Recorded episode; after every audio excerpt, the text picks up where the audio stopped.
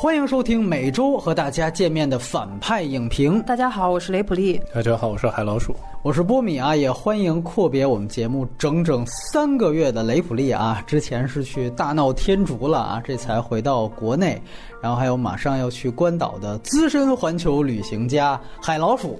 今天我们三个一起来聊来自刚刚送给了里皮国足首败的国家的伊朗的一部电影。就是推销员，当然还是那句话啊，大家可以首先关注我们反派影评的微信公众号，每次都宣传。那真的是因为那边的东西更多，比如说有些人觉得哟，怎么今天又播客这边说什么推销员这种小国电影？哎，院线片其实，在公众号我们一直都有更新啊，基本上是势不像样的院线片，我们都会在那边说。比如说刚刚更新了《愚人节档》的这几部热门的院线片，比如说像《嫌疑人》。X 的现身的国版，以及这个《非凡行动》等等的耳旁风。前几天我们还做了关于今年北京电影节的一个前瞻的马后炮，所以感兴趣的朋友都可以去听一听。当然，这里也再次说一下海老鼠的公众号 C Mouse，由海洋和老鼠这两个单词组成的。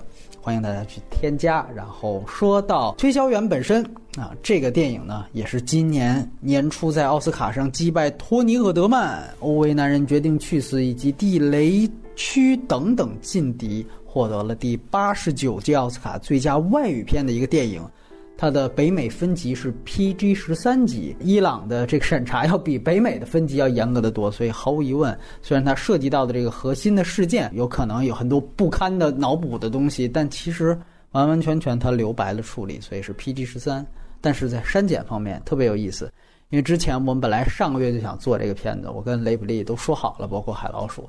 但是呢，当时有一个观众提出说，现在我们看到这个版本啊，是一个小时五十八分钟的版本，但是你这个 IMDB 上写的是两个小时零五分钟的，说这怎么短了七分钟啊？是不是有删减啊？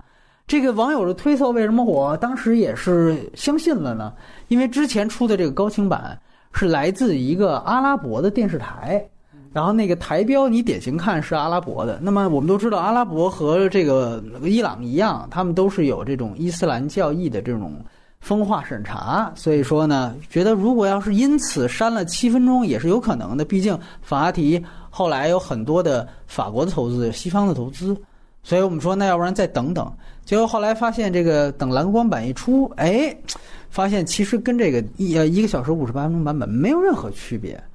啊，他为什么说能够短八分钟啊？是因为最后一查，原来的原啊是电视台版，是帕尔制的，帕尔制的电视台版呢其实是每秒二十五帧，对，而现在的这个蓝光版呢是电影制式的，是 N 制的，是每秒二十四帧，所以呢。这个你想想，原来每秒二十五帧，自然走的就快。如果大家不信，我跟海老鼠昨天晚上特意我们在同一个电脑上，我们把两个圆都下了，然后特地让那个短的版本啊早播一秒，然后同时开那个长的版本，就所谓的主版，结果你发现播了没几分钟。那个早播的版本啊，这个画面就超过了这个晚播的版本，所以说它完完全全是速率的变化。这里还强调一点，有人说那戛纳他们都写的是两个小时零五分钟，你现在蓝光版怎么也才两个小时三分半啊？你还差一分半去哪儿了？这有可能是戛纳他们那边放的时候片头发行有不同的发行公司的 logo 会不同，所以确实是会有一分半的时间要更短一些。所以说这个 算是先给大家普及的一个技术知识，因为我们一直也是在学习当中啊，而且呢，我们当时。下的这个所谓的主版蓝光版，两个小时零三分钟的这个版本，也是只有法语音轨的。这个我想也请大家特别注意。虽然都听不懂，对于大部分人来说，但是我相信你还是能分辨出波斯语跟法语的区别的。而且，如果大家一直都是秉承听原音的原则的话。其实他并不会因为你是不是听得懂这个原则就要改，毕竟尤其是你在看演员表演的时候，口型、语气、神态，这个是要连成一起看的。法语版。我是真的从头到尾看过法语版，还是会出戏啊。然后回到电影本身，国别其实是伊朗和法国的合拍片了，哎，然后呢，它的出品方一直是法哈提这些年的一个一直的合作，叫做 Memento Films 啊。然后另外一个跟他的长期的合作是法国艺术频道，经常资助很多戛纳系的导演。那么这个片子没有原著，但是呢，里面主要提及了。一部非常有名的阿瑟米勒的戏剧，就是《推销员之死》。那但是故事其实是两码事儿啊，这个我们之后可以展开讨论。呃，编剧跟导演是伊朗现在应该说最风头正劲的导演阿斯哈法哈提，也叫阿斯法哈法哈蒂，他也是在世的亚洲里面唯一一位两夺奥斯卡最佳外语片的亚洲导演。之前拿过超过一次的亚洲导演已经是黑泽明了，李安在这个奖项也只是拿过一次，他另外两次拿的是导演奖。所以说他是有非常非常棒的一个成就。之前的一次别离还拿过柏林的金熊奖。然后这个片子的演员其实都是他的老班底了。女主角是有这个伊朗巩俐之称的，基本上我们是看着长大的。从美丽城开始，塔兰涅阿里多斯蒂，一直到现在开始化了老妆，我都发现哇，这一下子怎么变化这么大？然后另外一位男主角更了不起，沙哈布侯赛尼，他其实已经是戛纳和柏林的双料影帝了。之前。凭借一次别离斩获的是柏林影帝，这次凭借这个片子又斩获了戛纳影帝。这个在亚洲应该是在世也是唯一一个。那么首映日，这个已经快一年过去的这个去年的戛纳电影节首映，当时跟他一起竞争的还有后来跟他一起竞争奥斯卡的托尼·厄德曼。也是托尼·奥德曼最后一个奖没拿，然后他拿了两个奖。当时他在戛纳除了影帝之外，还获得了最佳剧本奖。然后这个片子伊朗的票房统计是从缺的，但是由于他拿了奥斯卡，他在北美是有上映的。他的北美票房到现在是两百三十万美元左右，而他的上一次获奖的一次别离在北美是七百一十万美元。其实这个对于他的成本来说都已经是很高的了啊！这个什么概念？我们拿比如说张艺谋他的一些外语片在北美上映的举例子，他之前。让克里斯蒂安·贝尔蝙蝠侠主演的那部《十三钗》在北美的最后的票房是三十一万美元，所以你可以看到《推销员》作为这样的一个根本不以特效为前提的一个外语片、波斯语片，他拿到二百三十万，这个绝对是跟他拿奥斯卡很有关系的。最后说一下字幕吧，啊，当然如果北影节。还有希望在大银幕看的话，你可以加几个转票群，兴许你还可以抢到，因为这个片子在北影节也是放映的啊，大家可以去关注一下排片，而且也是可能刷到一些余票的。但如果你要是看字幕的话，那我非常推荐奇遇字幕组根据波斯语直译的那一版字幕，即便他写了是几个人进行的听译，但是要比之前的根据法语字幕或者是英语字幕进行二手翻译的信息要准确的多。尤其是这个片子会有大量会被大家忽视的细节，看真正的由波斯语直译版的字幕，我们会发现更多的信息量。这个以上就是影片信息了。今天说的比较多啊，确实涉及到一些科普。来，接下来我们就进行打分环节，还是久违的雷普利先来聊聊这个片子。我打了七分，七分我觉得算是一个，我觉得还是比较高的分了吧。我给他七分的理由是，他虽然跟法哈蒂之前的电影一样，都是非常小格。局的故事，但是这次这个编剧的编码就更加复杂一些，也更加精巧，因为有了《推销员之死》这个文本作为互文，而且尤其是我二刷之后，发现他们之间的这个连接点还是做的非常合理和非常好的，所以我觉得可以给到七分的一个保底的分数吧。就你可以从他的这个编剧中看到法哈蒂在。编剧这方面的进步和追求，因为他之前的编剧已经做得很好了，做得那么好，还想再往前走一步，这个我觉得是觉得挺好的部分。然后还有一个优点就是，他至少呃没有一次别离那样多的关于宗教的符号，他把这个东西彻底的从这个文本里。抽的比较干净，这个是我觉得所有这种容易被打上宗教符号的电影里面做的比较好的一点。推荐人群，我觉得可以推荐给所有人吧。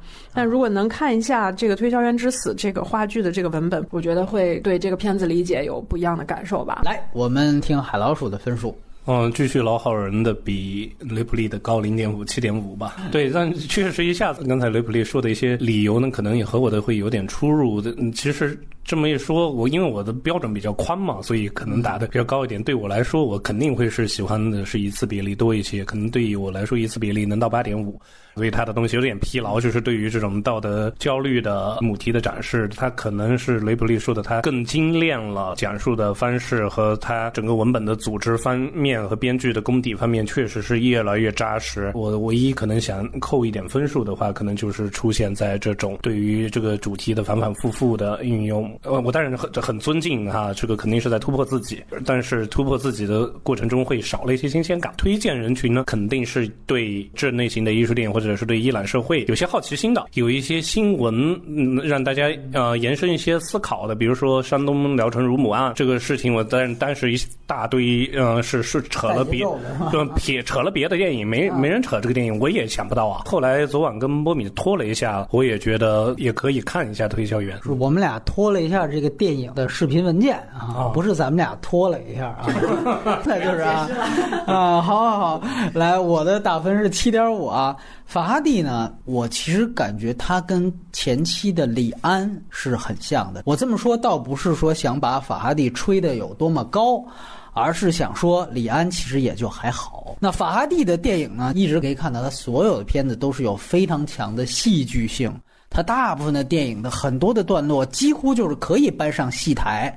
那是改成话剧一点问题都没有的，甚至我们可以说的早期部分桥段，尤其习作时期啊，其实都是有我们经常讲那种话剧电影的质感的。但是呢，我个人觉得，哎，这回他与其把原来我们大家可能觉得他有这样的缺点的地方，干脆我就和现实当中的一个戏剧结合在一起。我觉得这是一个把自己的一个毛病，哎，干脆我就把它直接给亮出来的这么一个很好的一个做法。这一点是让我看到他的新的东西。那另外就是他老的东西，就是我必须要强调，法拉第是真正借鉴到希区柯克是精髓的，真的将悬疑片的骨架给移植到了他的每一部的这种看似是家庭关系，讲这种破败的婚姻关系，通过这个来展现伊朗社会的方方面面的这一套的组织方式，仍然是。以小见大的功力是非常强大了。那么两位都聊到了和《一次别离》比，那对于我直接给个定性吧，就是说《一次别离》显然我是更佩服他的编剧的，但是《推销员》我个人更喜欢这部电影的。那推荐人群我反倒可能跟两位都不一样，我推荐给第一就是尤其是悬疑类型片的影迷，我觉得如果你们看惯了，比如说像《嫌疑人 X》这种非常表面的这种类型片之后。你可以试着去看一看法哈蒂的片子，然后就把它当成悬疑片，你会发现很多很多非常有意思的东西。这是第一，第二就是推荐给编剧，尤其是类型片的编剧。我不是说你将来要当王家卫，你你都不用写剧本，对吧？你说我将来就是要写类型片，还应该看法哈蒂的东西，别老学什么诺兰弟弟啊，学东野圭吾，那都有点偏。如果你真正想写电影的话，反倒我觉得法哈蒂的东西非常非常适合，真的简直每一场。都是教科书。接下来我们会慢慢聊。那今天呢，我们会分优缺点来聊《推销员》这部电影本身。之后我们会外延聊一聊法哈蒂的其他作品，甚至是更广泛的涉及一些伊朗电影，甚至是它有关的人文风貌。下面呢，我们将进入我们的剧透线啊，因为这个戏呢，其实呢还是有这个剧透的这么一个可能在。哪怕你知道《推销员之死》的结局，你都不会被这个片子本身的事件剧透，因为我说了，它故事是两码事儿的。所以说呢，嗯，你要没看，考虑一下，好吧？我们下面开始剧透，打分最高的还是先说一下优点。那海老鼠优点呢，我是觉得它这个和一次别离一样嘛，这就是如何处理这个焦虑的一种范本，就会发现德黑兰和全世界的所有的城市一样，它都是有同样的中产。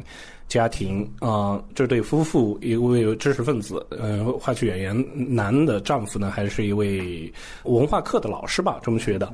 他们处于一个看似情况经济状况不太好好的时候，原来的房子倒塌了。嗯，这个倒塌呢，我觉得当然也有一定寓意了啊。到时候大家呃没看过的话，自己去联想。最大的优点吧，我是觉得它是告诉了你，当你寻找到和面对一个你的仇人报复。的决心和报复的结果都全面落空的这么一种尴尬的局面吧。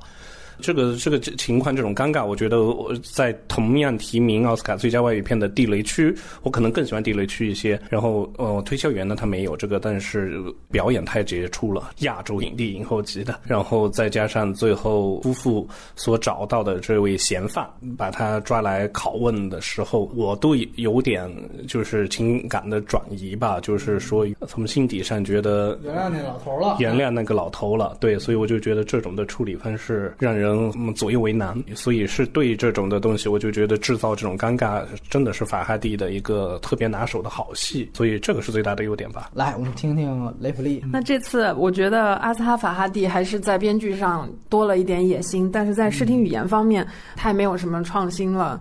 嗯，相反，我觉得就是过往那个片子在视听语言上面，我觉得会给我更多的惊喜。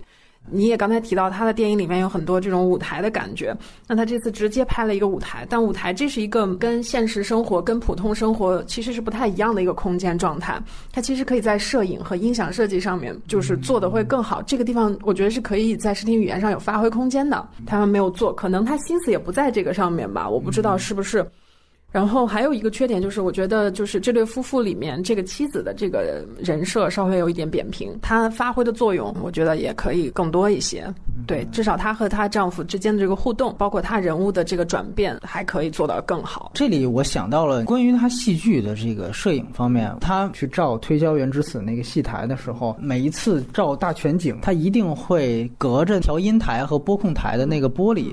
所以呢，有几幕其实你乍一看还觉得挺惊悚的，就是那儿有一双手正在趴在那个调音台上，或者是一个人的这个侧面的这个脑袋的这么一个踏印，有这种感觉，正好就置在这个舞台上空。尤其我觉得是他第一次出现这个场景的时候。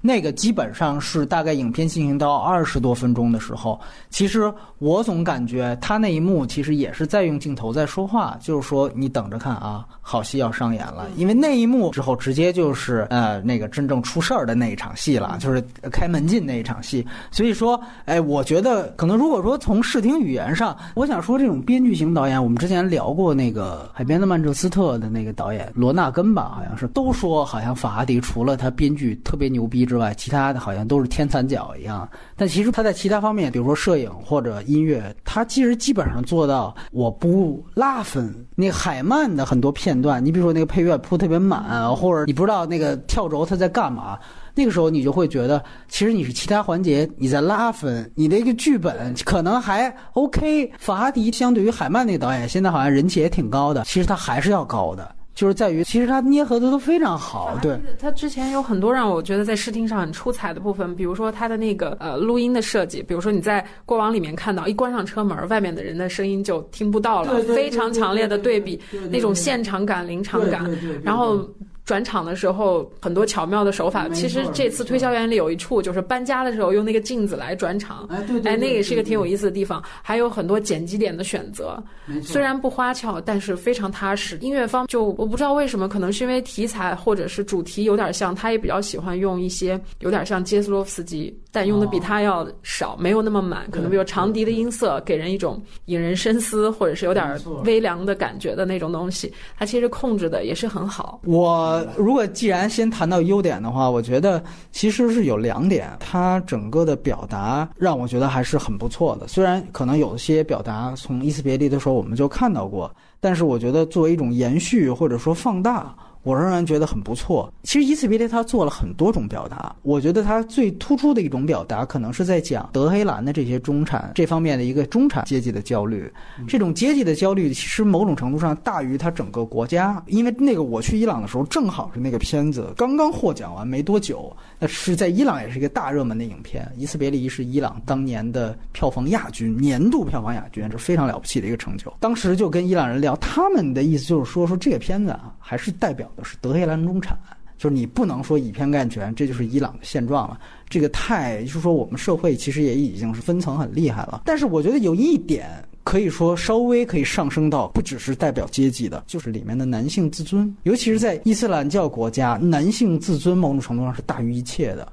那在《推销员》这个电影里面，我感觉他这个主题基本上把它作为了一个唯一主题来说，就免去了很多啊我在阶级方面、我在中产这个方面的很多讨论，但是也让他的主题表达更集中。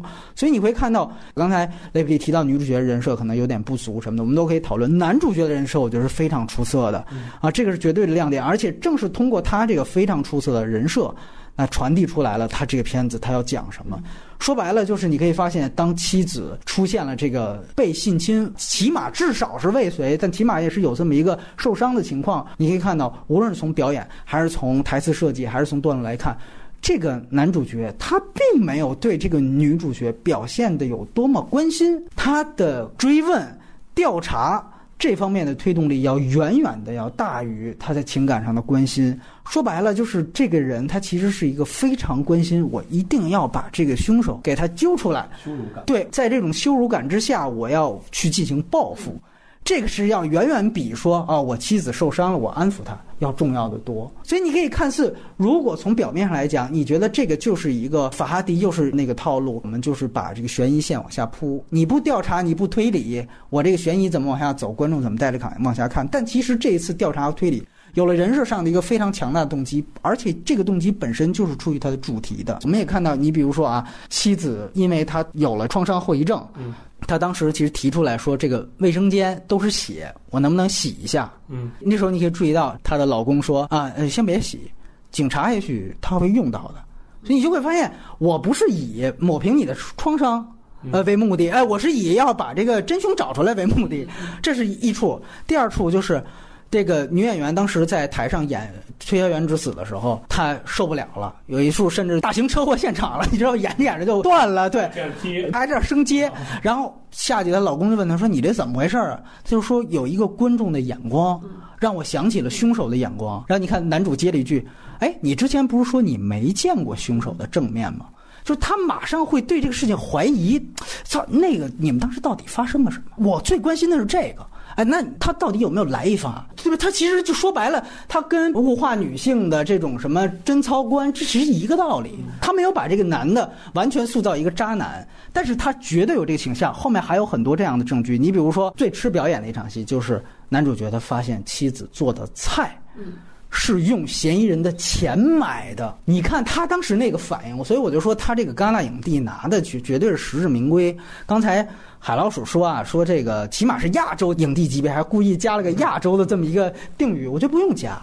你这个片子拿了奥斯卡最佳外语片，说句实话，你要不是因为说现在只是肯定黑人，然后白人主要是群体，你这个片子如果单论表演，有哪一个环节它配不上提名一个最佳男主角的？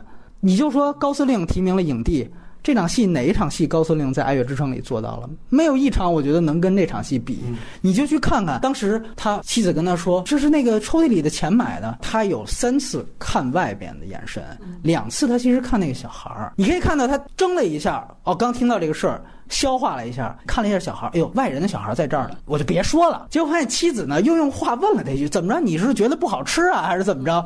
其实这个话又等于对他有了一个进一步的情绪上的刺激，导致他情绪升级。他再看一遍，他这个时候情绪的反应就是：“我操，我也不管他是不是在这儿了，我干脆我还是说吧。”整个他的这个中间的心理变化完完全全呈现出来了。那一段确实是非常出色，而且。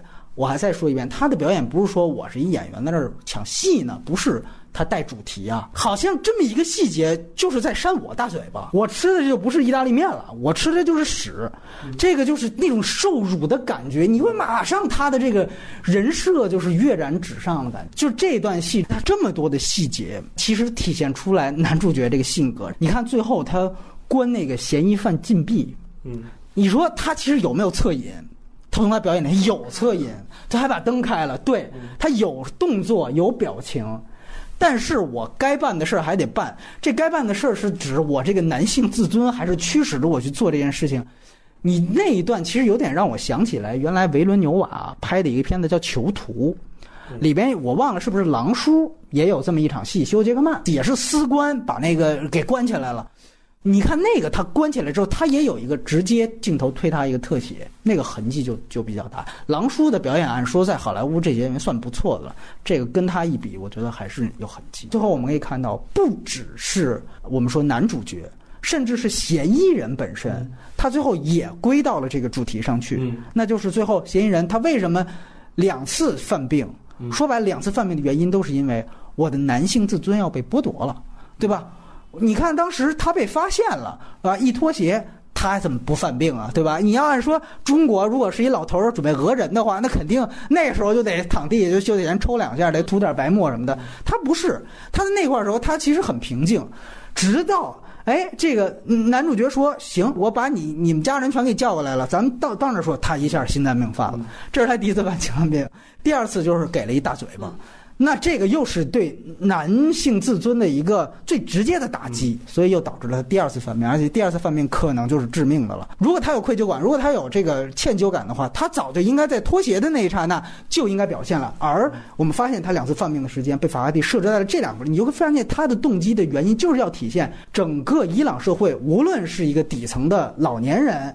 是一个施暴者，是一个嫌疑人，还是一个中年人，还是一个有文化、有教养的人？在伊斯兰教国家，在伊朗的意识形态下，在一个男权社会绝对主导的情况下，那么男性自尊是绝对大于一切的。那么这个时候，我们可以想一想这个女主角的人设了。你看到最后，女主角她说了一句话，就是说：“你如果要是告诉他们家人。”我就不跟你一块儿过了。其实这个话你琢磨琢磨，呃，其实很有深意。他前面不断的通过跟他的妻子的对话，你可以发现他妻子其实自己也在琢磨着点什么。其实最后他说出这句话的意思是他有一点看透了，就是他发现他这个男人啊，其实压根儿根本打根儿起也不是为了他，说为了他报仇不是。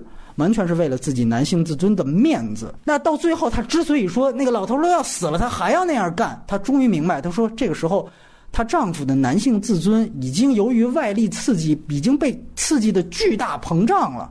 那在这个时候，你会发现女主角她事实上也确实被法哈蒂她设置为了一个旁观者。我觉得这个旁观者的形象，某种程度上，尤其在最后一场戏，我觉得是故意的。这种故意，它代表了大家想这件事明明他是受害者，但是到最后他却自己却完全被撇开了。你会看到最后一场戏是她的丈夫把这个男人叫过来，开始也是空房间，就是两个男人之间的对话。说白了就是最后这是男人和男人之间的较量。可能这事儿是因为女人而起的，但是你们都边儿去。这是我们俩人的事儿，这是两头雄狮在这儿要准备互咬，然后到最后我要给你结账，也是我要把你单独叫起来，也是男人对男人的较量。在这样的一个场合，女主角全都是旁观了，旁观的人跟包括后来真正来到了不知道这个什么情况的嫌疑人的这些亲戚，包括尤其是他的那个老伴儿，那是一样的，全都是旁观者。那最后一场戏，我觉得尤为重要，就是当嫌疑人被 扇了巴掌之后，他倒在楼梯上。所有人都在急切的做这个人工呼吸的时候，镜头故意给到了女主角在这个楼梯上面看，而且给了她好几个捂嘴的这种镜头。你发现，她除了捂嘴，确实她什么也干不了。就是这种把她旁观性强调出来，这本身其实就是在讲这样一个完全由男人主导的事件当中，女性是一个完完全全被支配和旁观的地位。这本身就是这个社会。的一个地位的反应，像另外一个片子是一个女导演拍的，就是《猎杀本拉登》，你会发现那个也很有意思，就是说你作为一个女探员，你追了半天，中间甚至还就是因为要审问那个那个圣圣战士，我还要利用我的女性身份去侮辱他，等于这其实对于我本身也是一种侮辱，就酷刑那段。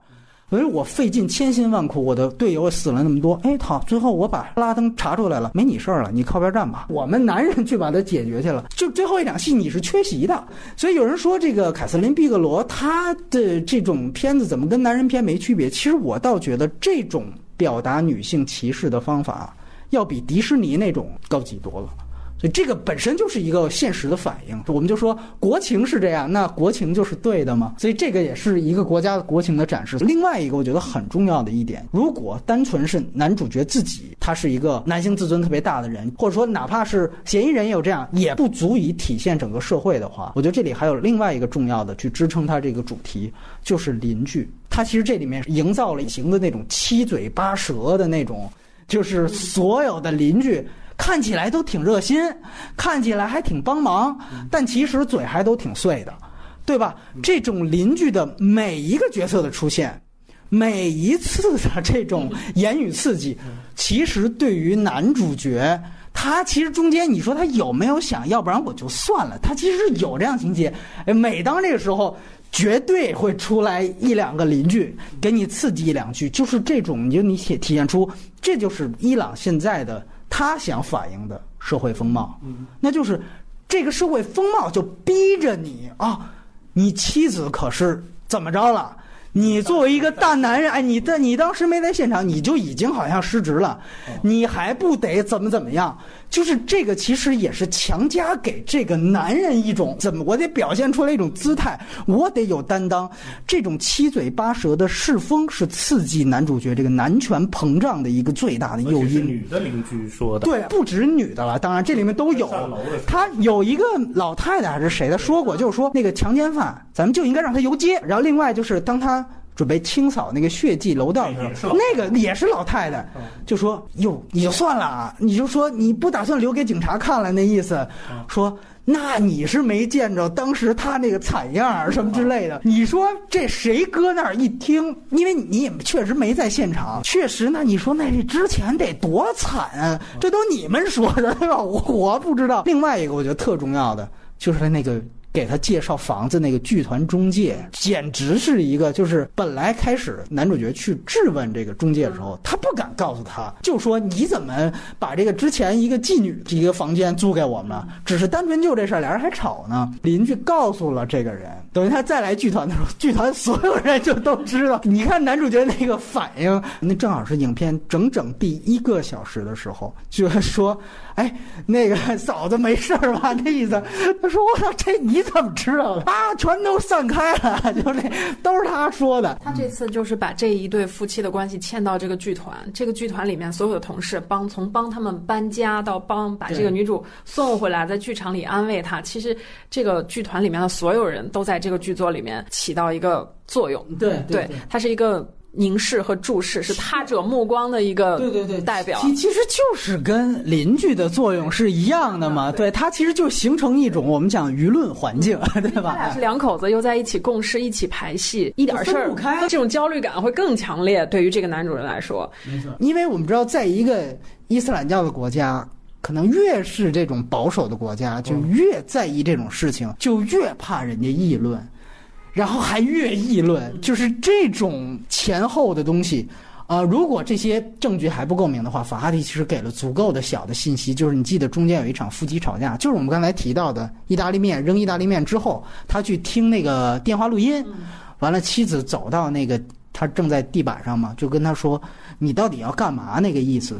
那块儿基本上就挑明了，妻子那个时候是有一句对白，就直接质问男主，就说：“如果邻居们不知道这件事情，你是不是就不这么在意了？”这话直接是提眼，就已经说出来了。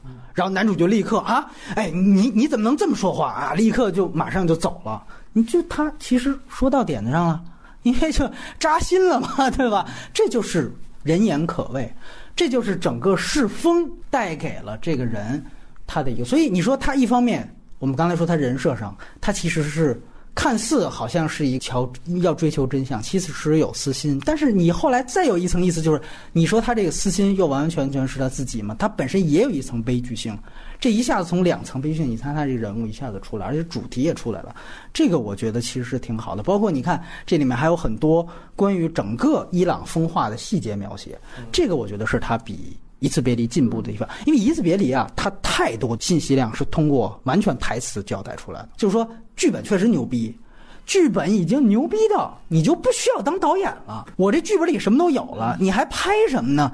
对不对？就是你你让我布景师都没得做。我就是在一个图强四壁的地方，我都能进行这场戏，因为所有的信息量在剧本里，我这我这一句话不得六个含义，你这观众只要你细听，你全能出来。我的天，那你想想我这个美术啊、布景啊、摄影啊，都可以随便操点都可以。他其实之前有，但是这里面你看他有几个风化细节，你比如说，呃，他们是一个业余的演员的这个意思嘛，其实也算半专业了啊。他们有这种跟这影视相关的海报，后面正好有一个还没来得及挂上去，因为刚搬过来。呃，你记得有一个赫本，然后他戴着一个头巾，那个其实应该是赫本，是拍哪个广告的时候，他其实就是围了一下头巾而已。但是感觉在伊朗好像也就只能这张他能卖，因为这张是遮头发的。你作为一个女性，他把这个放在那后面，你说如果这是比如说一次别离的人设，你这儿放这么一个，你觉得有点强行黑，但是他们俩就是演员呀、所以你感觉挂这么一个，这也没什么大不了。这种东西你看就是文本之外的，它就是你给你布景能够做东西的地方。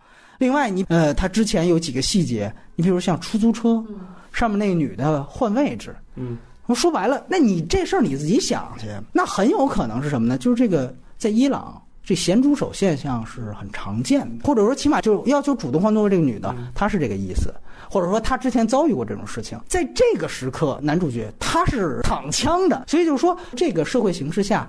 这每一个人说你是施害是受害，这个是依具体情况而可以随时变换，甚至是颠倒乾坤的。出租车上的这个女人，其实，在人设上面还有一个功能。就我看到这个细节的时候，我想到的是，这个男主人公他不仅是一个男性自尊膨胀的人，其实他他其实是个虚伪的人。往往自尊膨胀的人都有点虚伪，对吧？他能够理解一个出租车上普通女人的处境，因为他那个学生跟他讨论过这个事情，他表示理解。对，然后回头这个事儿发生在他妻子身上，他妻子。因为那个创伤反应，再加上这儿也不是那儿也不是，他就跟他妻子发火。这时候我的感觉就是啊，你能理解一个外人，为什么不能理解一个你的妻子？对，这个是他人设上面的一个注解。所以你就可以看出这么小小的一个细节，他承担了很多，又承担了那个社会风貌的一个展示。另外一方面，对人人设还要补足，这个就是编剧的功力。任何一个浪费的东西都不会放到里面去。对，补充这一点挺好。而且跟海老鼠看二刷的时候，我觉得它最大一个亮点是在哪儿？就是。嫌疑人最后他去质质问这老头儿，男主角说：“你究竟是不是进浴室了？”那老头最后也承认了，就说是。他说：“你为什么进浴室啊？”他就说：“是因为我喝醉了。”这个如果啊，我们后面这个字幕波斯语的字幕是翻译准确的话，这个细节其实是一个非常大的，就是破风化的交代。这个其实是很大的一个细节，因为伊朗是禁酒的，等于是这个老头先喝了酒。然后他想嫖娼，对吧？最后呢是性侵未遂，起码是未遂啊。这三样等于样样违法，在伊朗。所以你看，男主角他听完之后，他愤怒升级，直接他对于这个人，你就是一个混蛋，你是一个道德败坏者了，这个感觉就一下出来了。如果说搁中国，或者说我们中国影迷，你不知道这事儿会没意识到的话，你会觉得这可能就是一普通的动机信息交代嘛，对吧？啊，帅，酒壮怂人胆儿呗。所以你这老头本来心脏不好，喝点酒去，但其实，在伊朗他还不一样，就在这儿。当然，虽然你要知道，就是如果你要认识黑市啊，你在伊朗买酒这个渠道也是不少的，但是起码你要有这样的一个想到，这其实是犯法的。那其实它就是很不一样的一个动机。那这些东西，说句实话，我倒想这些东西未必外国人说了解，但是他铺的很足，这个都是他世风的一部分的描写。所以这几点，我觉得是整个他。给予他这个整个主题支撑的一个最大的一个亮点，有些部分甚至是我觉得比《一次别离》要更好。你包括其实你刚才提到开场他那个长镜头那个事儿，我觉得其实也是一个挺好的一个细节，就是说，你看他开场是这个楼整个要塌了，他想表达的或者说他交代的是一个长镜头嘛，四分钟，他想交代的是一个男主角是在这个楼里面救人，他其实和最后他也是回到这个楼，他是在那个楼里面杀人。就它整个那这个楼，我们想想，由于这有一个首尾的救人和杀人的相呼应，那个楼代表什么呢？你会看到它开始有一个镜头，是这个男主角好像是 PUV 从楼顶上往下看，发现一个蓝翔那种挖掘机 在那挖。蓝翔。哎，你会发现，如果这是整个意识形态的大厦的话，我们说大厦将倾，对，有人在挖文化的根基呢。这个楼要塌了，你说这个楼最后他把两个人的戏放在这么一个楼里面，他是不是这个意思？他一定是这个意思。他就在说伊朗的文化根基到哪里去了，是不是被动摇了？包括你看，他们不是马上开头这个楼塌了之后，第二场戏他接了一个他们搬了新家。他马上有一个互文的镜头，是他从底下往上跳，是照他新楼，就是案发的那个楼，第一次交代了一下，等于上面是一个从上往下，下面是一个从下往上，然后这两次新楼第一次乔迁进去，跟旧楼搬出来，好像都是有他开关那个灯，然后水电冒火花，就那样的一个，你也可以说是一个小惊悚设置，但其实更多的它也是有一个前后的照应，你会发现。他在文本之外，他还是设计了很多这种的小细节。这个这些小细节，就比如说一个这种镜头的设置，我觉得是这个片子为数不多的电影感的东西。你说它完全是一个戏剧，可能它比它之前的片子电影感还是要足了一些，就是起码从这些这个镜头上去看，而且在这里我。就刚才提到的，你这个放中国来行不行？它其实就不太可能，因为我们知道伊朗它经常地震。你看那个长镜头，到最后照玻璃，啪，玻璃裂了。你说这个是怎么隐喻？大哥，那你你这地儿你得真得地震，你你才能把这个东西给拍出来了。伊朗。还真的是这样的一个情况，因为我们知道它经常它处在地震带。你说你这，比如说我们要中国版去翻拍，你放在北京，咔，这楼无缘无故就裂了，就塌了，危楼渔夫了。你感觉这事儿它有点扯，对吧？这就是说一个东西它的合理性的问题。所以你会发现，他即便他在做隐喻，他在做象征，他所有东西都是跟他地域紧密结合的。就这个，甚至说你你换一个地儿，还真的都不成。而且他在应该是乔迁。之前的一场戏，就是开场长镜头结束之后，好像男主角还感叹了一下，就说：“看看现在的德黑兰，什么大概就是说全都被拆了。”我感觉有点像什么中国的有些原来的那种第六代的片子里边经常出现台词，对吧？就是什么老的百花深处，对对，现代性反思，就是伊朗终于也到了这一步了，对，所以你会发现，确实。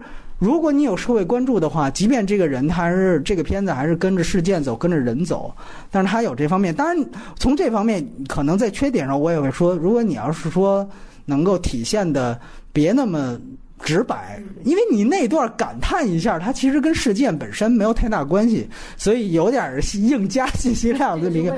对，你们俩可以去聊聊推销员之死，在这个戏当中，你们觉得起没起到作用？然后。呃，起到什么作用？哎，这确实，我们应该是交代一下啊。嗯，那个法哈迪，他本来也是那个。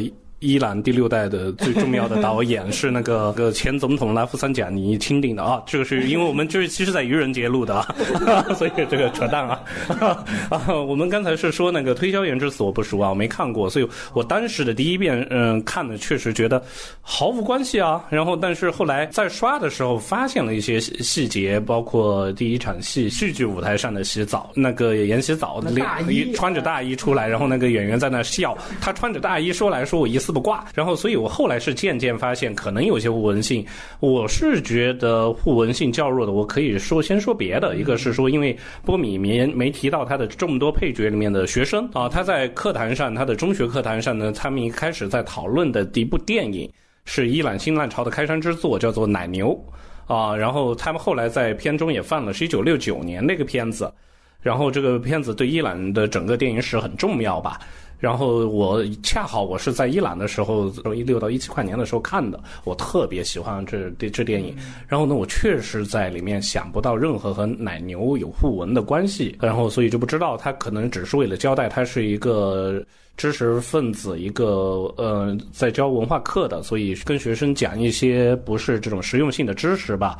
然后呢，可能在课堂上也也表现出了一些他的自尊，包括他在看奶牛的时候，他睡着了，然后学生在那偷拍偷拍他睡着的样子，然后再加上他当时在家庭关系中的这种挫败，所以他把学生的手机拿过来就删。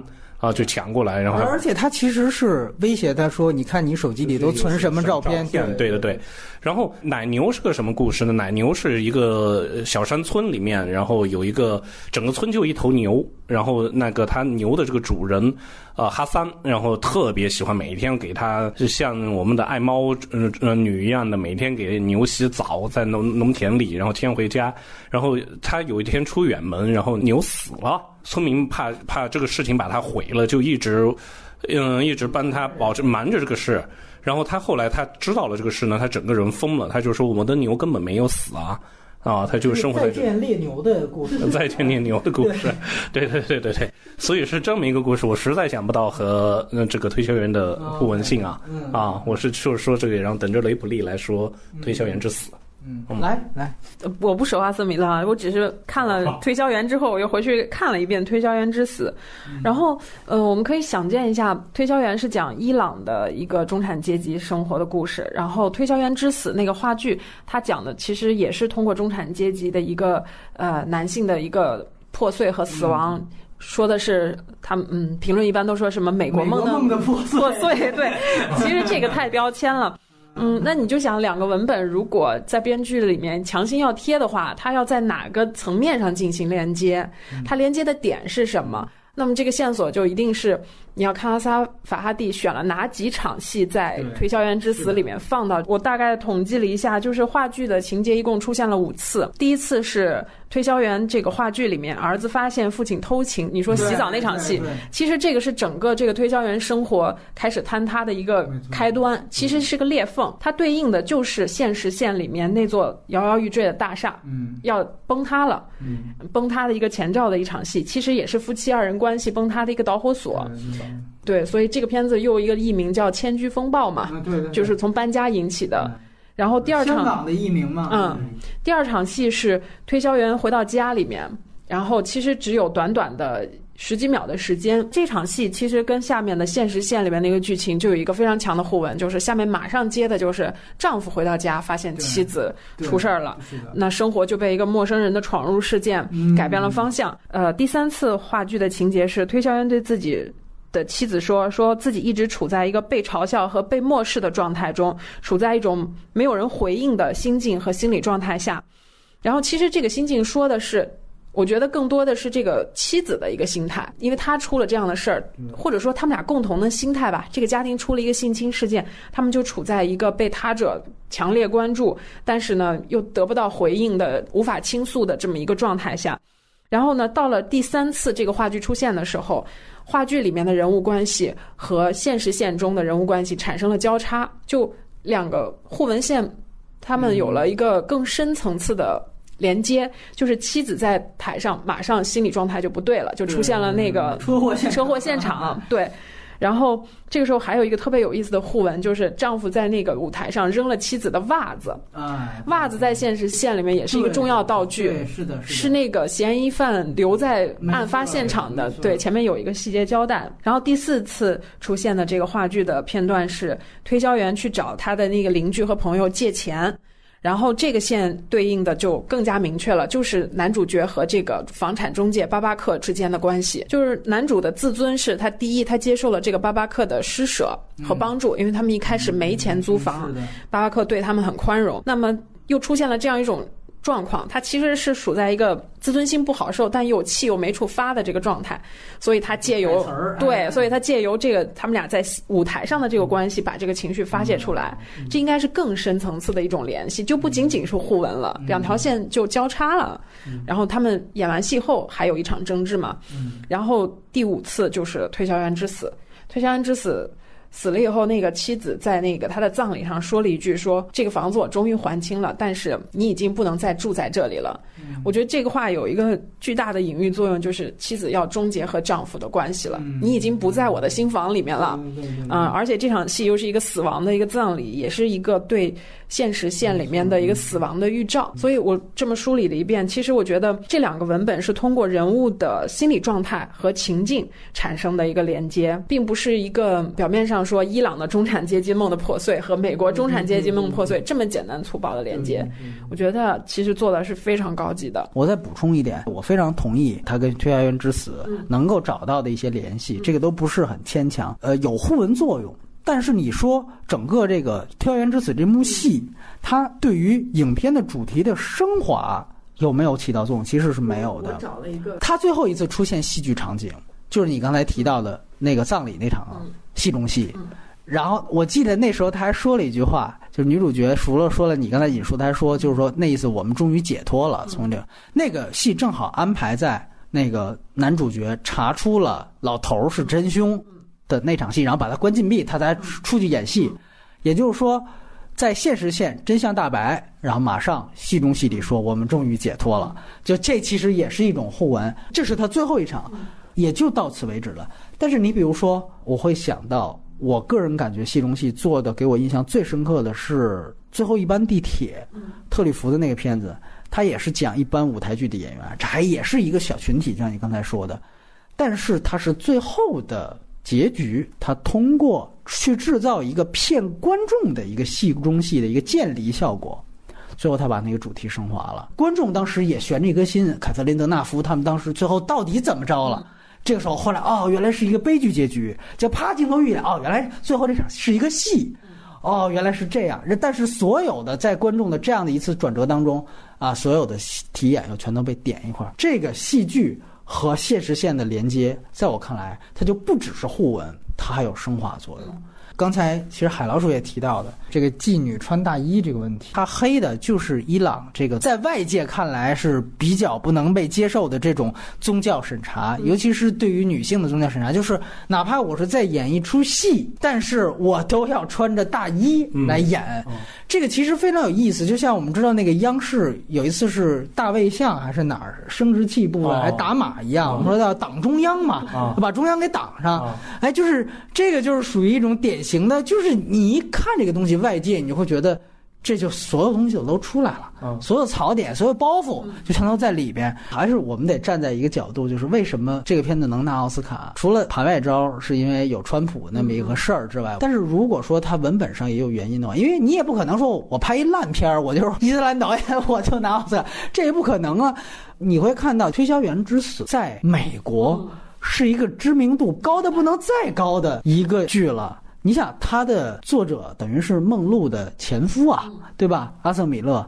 那这个就像中国的雷雨一样，就是基本上好莱坞的编剧工会也好，演员工会也好，所有人恨不得那个台词都得倒背如流才行。你刚才提到那个电影版施隆多夫，另外一位金棕榈和奥斯卡得主演那个推销员的是达斯汀霍夫曼啊，对，那是电影版都是这样的大咖，太有名不过的一个，就是相当于中国的雷雨。那么你想想看，如果这帮美国的演员，这帮美国的奥斯卡评委，他看见那场比如说裸露的戏。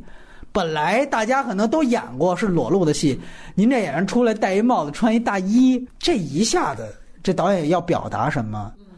这西方评委一下子就明白了，就嗨了，就嗨了。甚至是如果我们想象任何一个说在西方人面前我要黑一下伊朗的宗教审查，没有比这个更巧妙、更精明的。所以你说他算计吗？反正他算计的太好了，就是他真的是每一次，只是说你比如说中国观众不是戏迷，就这事儿你得多看两遍，对吧？因为这确实是有一个文化代沟。你包括你说奥斯卡现另外一个政治正确，除了种族。他占的这优势，另外一个就是女权。说白了，他这里边女性最后被甩出去了，置身事外，或者说有一个男权形象去反映他的妻子被支配的这样的一个地位。这个对于女权被倾压的这种表达，看似是表面上是女权电影的托尼·厄德曼，其实是要狠得多的。高级的。哎，对，所以说他能赢，我觉得是从。文本到盘外招是毫无悬念的一件事情，而且我觉得他不只是说我在这儿黑一下我们这个宗教审查，你可以看到他这个演员他在那个男的笑场之后，他的一个反应是什么？他觉得自己被羞辱了，他觉得自己被嘲笑了。就是那个穿大衣的演员，他不是说笑场之后，我们都看过，比如《我爱我家》的 NG 片段笑场，大家一块儿笑一笑，接着他赶紧赶紧别不专业了啊，咱们赶紧来，顶多是觉得。你不专业，这是发火，顶多在这儿。有的甚至就是说，大家都理解的笑一下过去。他不是，他觉得这个事情人格受到侮辱了，然后他马上就在那儿抱怨。一般人说我不演了，然后马上就上楼，然后发现楼上这时候镜头才给到啊，楼上一孩子。那孩子后来就是去男女主角他们家那个孩子，就说我天天还带着孩子，我在这儿演这个角色，我容易吗？他说演的哪个角色？大家注意，他演的是一个妓女。这个很重要的一件事情就是。从这个女人的身份出发，他觉得他演一个妓女可能都是比较敏感的。这就像我们在那个意识形态很紧的时期，原来十七年还是文革的时候，嗯，好像是陈佩斯他爸还是葛优他爸爸啊，反正谁他爸爸演黄世仁，说给那个解放军战士看，最后他妈解放军看到那个气，说有一个站起来拿枪就要打。嗯，结果说最后让人扶了一下，那枪没打准，说差点给打死了。就是你在一个这个意识形态极其紧张的时期，你演一个会被千夫所指的形象，好像我都有点人格受侮辱一样。按说一个简单的笑场，这事我笑一下，这有什么大惊小怪的？按照外人理解，但是你可以通过这个人设，法拉迪给他身上加的戏，你会发现哦。可能这个就是伊朗人，或者说这些人他在当时的一个反应。而大家别忘了，这个戏它真正的一个现实线，它的所有起因都是源于他们租了一个妓女的房间。嗯，那个老头儿其实是要找妓女的，所以妓女在这个戏当中其实是一个很重要的一个身份标签。这里面他有一个孩子，所以这个其实我觉得是很有意思的。雷比说，你刚才说到妓女这个线，就是你们有没有发现，这个现实线里的妓女从来没有出现过？对啊，当然啊，然后他全部是用道具、他的答录机，还有别人的口述完成这个人设的。然后包括巴巴克去给他收拾东西的时候，看到他一件黑色的连衣裙，愣了一下，然后把那个衣服小心翼翼的收起来。这个交代的是巴巴克对这个人的他们俩的关系。你刚才说到，就是在伊朗这么这种意识形态非常紧的时候，一个人演妓女在台上都必须穿着大衣，然后导演可能在现实线告诉大家。在伊朗电影里，妓女无法出现，无法出场，只能用这样的一种方式去完成。嗯，压根儿不出现和穿着大衣展现，其实本质上是一回事儿。从法哈蒂的整个的电影的它的剧作特点来看，就是你刚才提到的妓女这个点呢非常准确，就是它每一个戏你会分析它每一部电影，它都会有一个关键人物是缺席的。我们回想一下，你看之前那个过往，嗯，过往其实。它的核心的剧情的故事是关于女主角现任的原配，她自杀的原因是什么？但是那个人直到片尾才出现，在这之前他一直是一个缺席的状态，对吧？那我们再看看关于伊利，那个几乎就是一个。安东尼奥尼奇遇的一个翻版。说说个题外话，嗯，那个你不觉得那个过往像是阿斯哈法哈蒂偷了那个阿莫多娃的剧本吗？然后我当时看那个伊利的时候，又觉得是阿斯哈法哈蒂又偷了安东尼奥尼奥尼的剧本。对，这个特别有意思，嗯。然后我们来交换意见，刚才说优点的，来说说缺点。来，海老鼠。呃，缺点是存在于，也不算特别大的缺点。是昨天因为当时没理解到是帧数的问题，导致了新下载的版本的那个时间长了。然后我在那。很作的想想，哎，到底长了哪些地方？就在想有一些场景是不是没有，就忘了嘛。因为看第一遍肯定过了，虽然就也就过了两个多个月，嗯，但很多细节是不记得了。特别是丈夫和妻子的对话，关于案情，妻妻子是否遭到性侵，嗯，这回事的，因为我们要不要去报案啊？或者是说关于袜子的交代，我当时以为在第一次看的时候这些细节都没有，然后所以在看第二遍的时候，说，哎怎么多了这些东西？然后，然后后来还自圆其说的说，哇，这些东西该剪，啊，剪得好，呃，这个片子更嗯嗯更干净了，把这些东西剪掉，一下子才能呈现一种案情的，就是模模糊化，啊，还自己给自己圆圆了好多，然后最后发现啊，是帧数的问题啊。再但是跳回来说呢，我就觉得。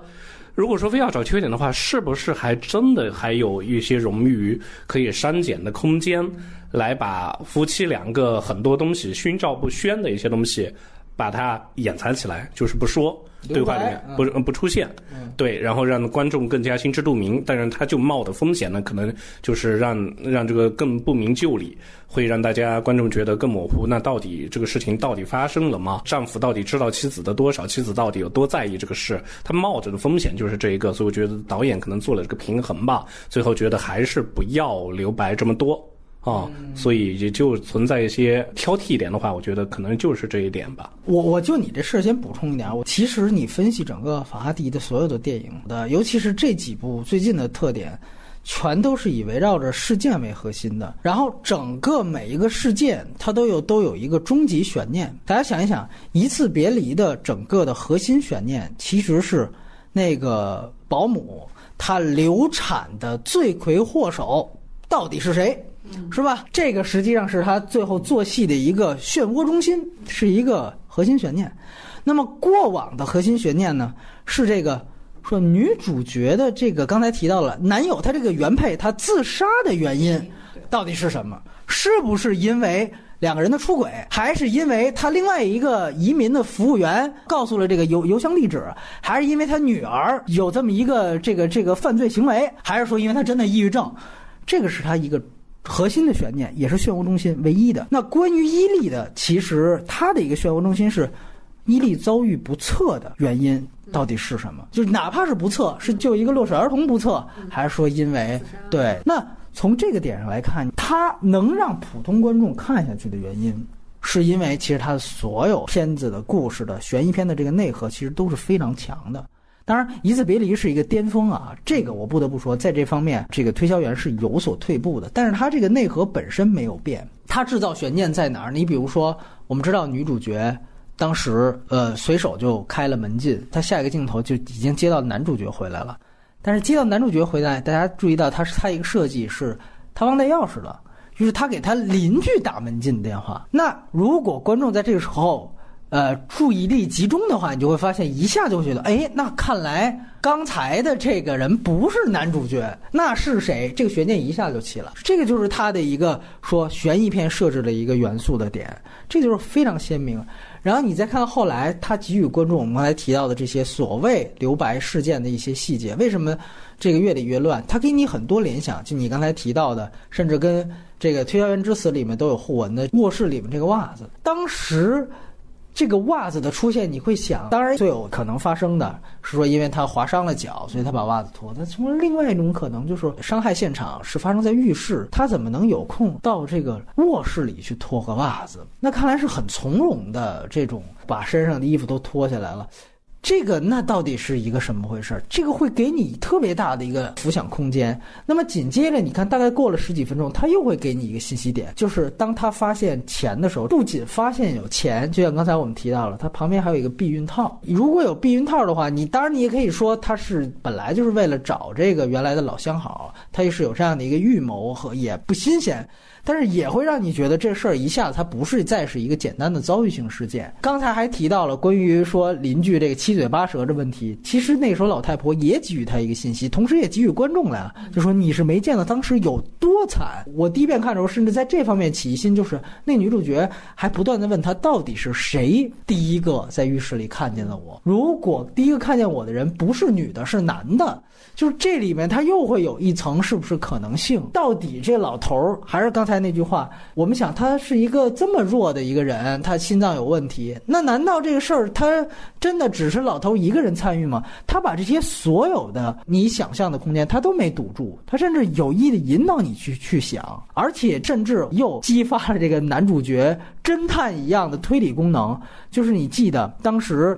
他去质问剧团的中介的时候，然后他就说，到底是不是那个妓女的一个报复行为？就甚至他直接会把他的推理就怼给你。之前他们不是说了吗？说因为我们把他东西没经他允许就给扔出去了，他扬言打电话说我要找黑道上的人或者哪儿的人，我要收拾你们。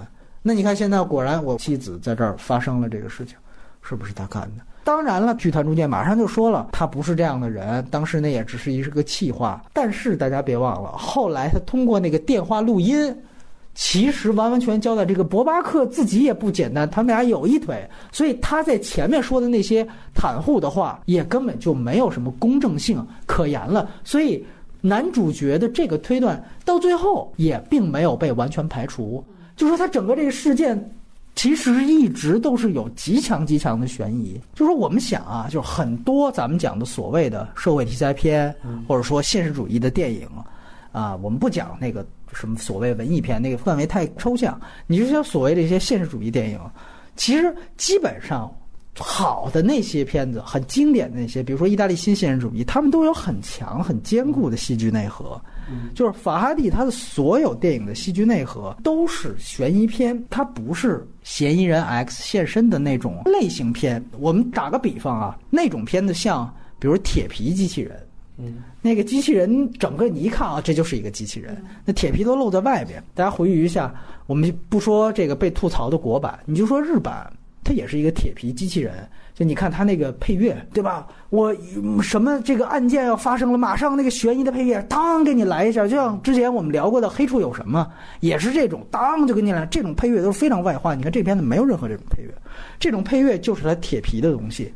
还有你比如说什么像台词，我当时记着我看日版的《嫌疑人 X》，我就接受不了。就是你记得那个邻居怪大叔给这个母女打电话，就说啊，既然这个福山雅治那个角色他来了。那我们现在就要打出下一张王牌了。就你生活当中谁这么说话，对吧？哪有你这俩人说哪有这么说话的？这是干嘛呢？这就是为了给观众提醒呢。你这时候哎，台词这么一一提醒，这是一个提神的台词，配乐再一跟上，观众可能立刻就兴奋了，他就跟着你看，因为他要讲的是一个带有很强娱乐性的这样一个智斗的过程。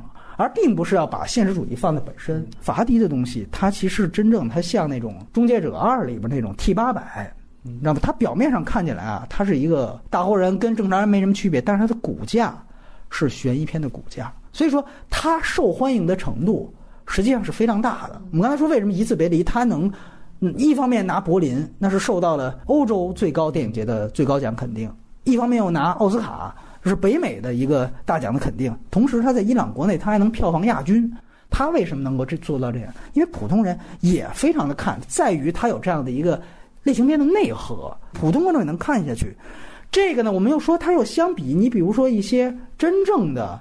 呃，艺术片的大师，他又有这样的一层类型片的骨架，它的本质就是一个世俗语言了。也就是说，他所有关于伊朗的社会风貌的表达，都是建立在一套世俗语言上。所以，他能拿两次奥斯卡的原因在这儿，就是说，奥斯卡这些东西，它肯定是大众的一个主流的审审美渠道。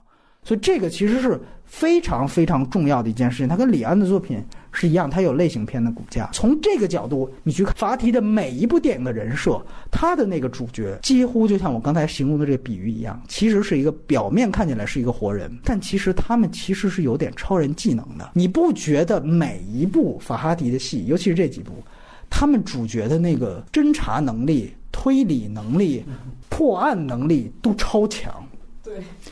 这个啊，我我先得说，它比嫌疑人 X 牛逼的地方，它没有 bug。这些东西你说都说得通，说不通，它是说得通的。但是吧，你会想，你比如说，就像我们刚才举的那个例子，妻子说：“这个我看到一个台下的观众看到他眼神，就想起来了这个凶手的眼神。”大部分人怎么可能一秒都不反应？马上就想：“哎，那你不是之前什么什么时候说过什么话？哎，你这口供不对了。”你看啊，他这个人设，他是一个教师，对吧？而且是教文科的，嗯，呃，业余是个演员，就这两个职业属性都不是说这种，说啊，我是个警察、刑警，或者说《嫌疑 X》里面，他是一个物理学家、数学家，他都不具备这样的职业技能。那你只能说，那就是反正这个。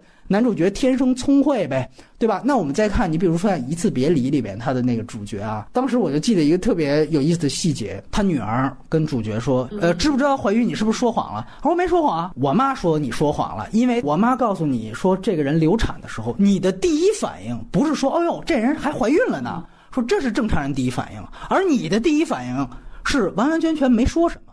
他说在那样一刹那，我妈就已经判定，嗯，你是说谎了。”然后后来他自己关于能不能听见，就这个女儿本身，她能不能听见他爸究竟是不是听到了那个保姆和那个教师的那个对话？他女儿就说：“我觉得你在这事上也说谎了。你既然能在同样远的距离听到他们交流电话号码，你怎么可能听不到他们俩同时说怀孕的事儿？”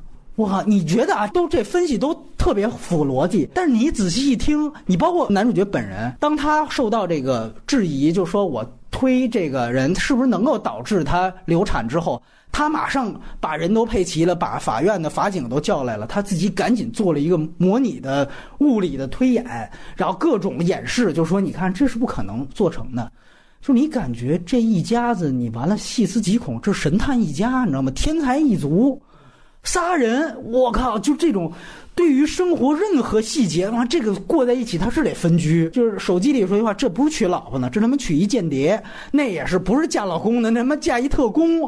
好家伙，这互相这人，就是对于生活所有细节，第一反应超快，第二抓点抓的特别敏敏捷。你感觉这些人感情特别少。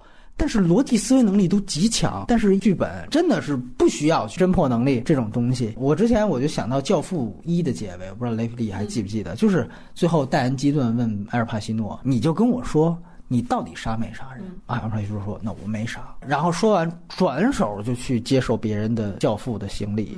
基顿马上眼泪就下来了，他立刻就知道，就这个东西，你你看他这个铺垫任何逻辑了吗？哎，基顿怎么看出来的？他是分析了他的心理学的哪个犯罪什么什么特征，什么他没有，他没有任何这方面交代，电影也没有解释。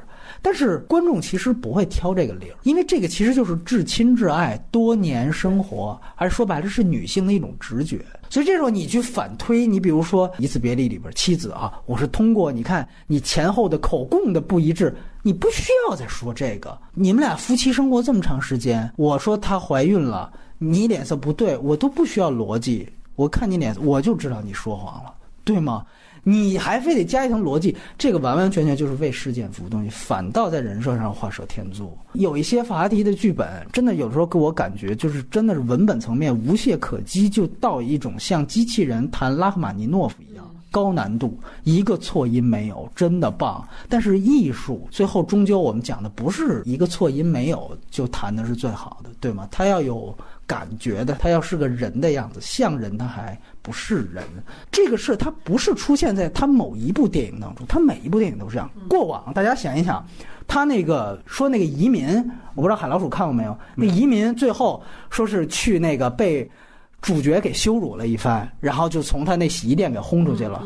然后轰出去之后，你想想看，他那个移民是一个当时就社会地位低。黑户这个老板一下子把我撵出去，你想作为一个女孩子，年轻女孩子，家又不在这儿，她在那个时候应该是心里完全崩溃的，对吧？但是她马上回了一句，她说：“你也不想想。”如果原配真的是因为我发了邮件去闹自杀的话，他怎么还会到我面前呢？他一定会到你家面，一定会当着你现任去闹啊！我靠，这个就是这人设超强，你知道吗？就是他们表面上都是人，但其实他们都是他妈 T 八百，都是 AI。所以这就是说啊，他从逻辑层面。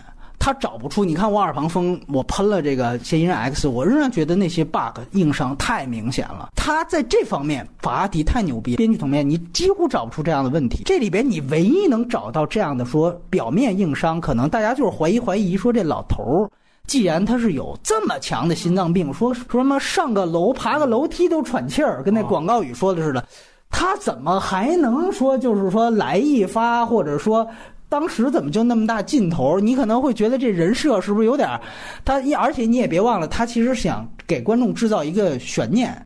就是当这个老头第一次出现的时候，他其实想制造说，那时候以为是这个老头的女婿，是那个年轻人是凶手呢。为了制造一个悬念，让大家先开始别误会了，故意把这老头啊处理特别弱。但是你马上这反转过来，他会想，那这么弱，你还能不能？这个我看第二遍的时候，我只能给他脑补一个稍微合理一点的解释，就是可能他这个心脏病也是那一次之后给刺激的。啊，我只能是这么理解，也没办法，这个是也只是我的一个脑补。否则的话，我个人觉得这个上楼都费劲儿，这个确实是。看看最后这个男主人公给他递的那个塑料袋里面还有什么？我觉得这个八卦八卦可能细节在这儿。它里面其实胶带有避孕套，嗯，对，对吧？但是有没有这个伟哥这种事儿，就是 这个反正这你看这都是咱们脑补，要不然就是说这心脏病是让这事儿给刺激的，对吧？因为人家原来呢。那是想来一发，是想跟老相好来一发，没想到您压根儿不是这人，这估计整整个把老头儿都给吓半条命魂儿都给丢了，对吧？但但但你别说那场戏，真的也是超精彩的一场戏。第二遍刷的时候，我发现这老头在一边在说：“哎，我回去跟我女婿谈的时候，他的肢体语言就是一点儿一点儿往门口 蹭，一点儿一点儿一点儿溜。哎呀，那个表演实在是太精彩了，对。然后他反转是通过人物这表演一点儿一点儿带出来的，没错，超牛这场戏啊！就是所以你你就这个老头儿，我觉得好像还挺真实的，包括这个老头儿，以及就是这个片子的男主角拿戛纳影帝的这位。男权膨胀的人，他在《一次别离》里面演的那个是一个底层人士，对吧？他我觉得反倒是一个正常人的人设。但是呢，他的影片的大部分的主角还是我刚才说的，这个可能是他最大的问题。那大家想一想，他为什么会有这样的一个效果出现？原因就是因为法提的所有的片子，他都要使用封闭式的叙事。使用封闭式的叙事有一个非常大的好处，就是让观众。也当侦探，这样的话观众就能带着走，大家会想，哎呦，喂凶手到底谁啊？那么是谁干的？就观众会跟着去想。那你把观众调动起来了，观众自然爱看。但是我们说，没有任何一种叙事啊是有百利而无一害的，其实都是有利有弊。法哈迪由于他的视角是单一的，所以说你就只能在交代信息量的时候，把人设加上很多他们可能会比较硬的一些信息点，会因为你要。制造一个事件漩涡，制造一个刚才我们提到的这样的一个悬念核心，所以使得他整个的人设就伤害到了他的真实性。所以，于是你看，我们看到了每一个人都像是大侦探一样，都都看开了挂一样。就有一个片子叫什么《永无止境》，就是一吃那个什么药片儿，立刻他那个智商的那个脑的潜能就从原来可能人的百分之五一下都开到百分之八十五。就是你看所有法拉第电影里边人都是吃了那个药片之后的那种能力，就这个我觉得是，呃，他其实我们不能说硬挑，就确实是他由于他严守封闭性叙事收得很好。然后他悬念造的又好，你不能什么都好，你不能什么都站着。他这段你可以看到是一个算计的原因，就是在这儿。他其实没有什么 bug 的问题，但是他过度精巧，因为你要满足观众的这些期待，你要满足所有的这种剧作上的合理性，甚至互文，甚至你的象征，所以使得你在这方面痕迹就暴露出来了。我我既然说缺点，就是说在这个我们分析到它这些东西之外。你会发现，它其实相比原来的刚才提到这个核心悬念，它其实在这里面有一个相对来说的前后不太统一。我们再回忆一下，一次别离，刚才那说的那些，其实都是一个核心，但是这个其实它前后有一个变化。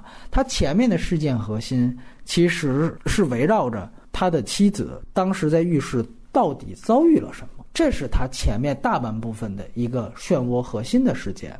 但是当他突然，男主角去找到他有一个学生，那学生他的爸爸是交警，开始去找交警的爸爸去查车号的时候，这个漩涡事件的核心变了，变成了凶手到底是谁。于是乎，你看后面的半段直接的节奏就变了。如果它是一个曲子的话，后面它变调了。于是乎，你看后面它的所有的戏剧的开始围绕着凶手的身份来做文章，这里面就点出了这辆车的作用，开始。到了那个是面包店，上来看见一老头儿，大家觉得这老头儿是不是呢？好像是不太是，对吧？然后呢，你看男主角又是发挥了自己超强的侦破能力，就说：“哎，我看你们门口那辆车要被警察贴罚单了啊！”这都是得得是邦德能想出来的招。然后那边啊，马上那谁谁，你赶紧去哦！一下哦出来这个人，我看这马上就哦，是不是就锁定这个？当时还不知道，甚至是女婿，其实是一个典型的悬疑片里面一个特别惯用的伎俩，就是先放一个烟雾弹。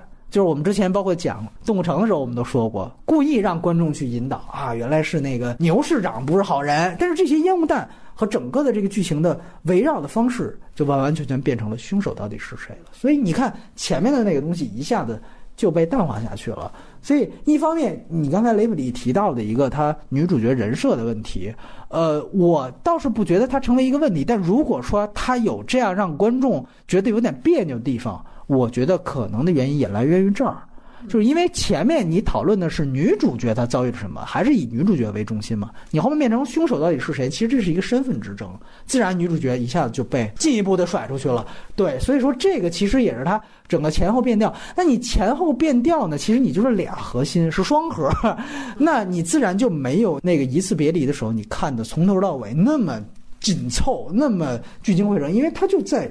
用一件事情去以小见大，他所有的事儿都是围绕着这个流产。过往口碑不太好，就是过往的问题是在于，呃，怎么这么绕？就是女主角的现任的原配，她是不是自杀这个事儿，和那个女主角从伊朗来的这个男的其实是没什么太大关系的。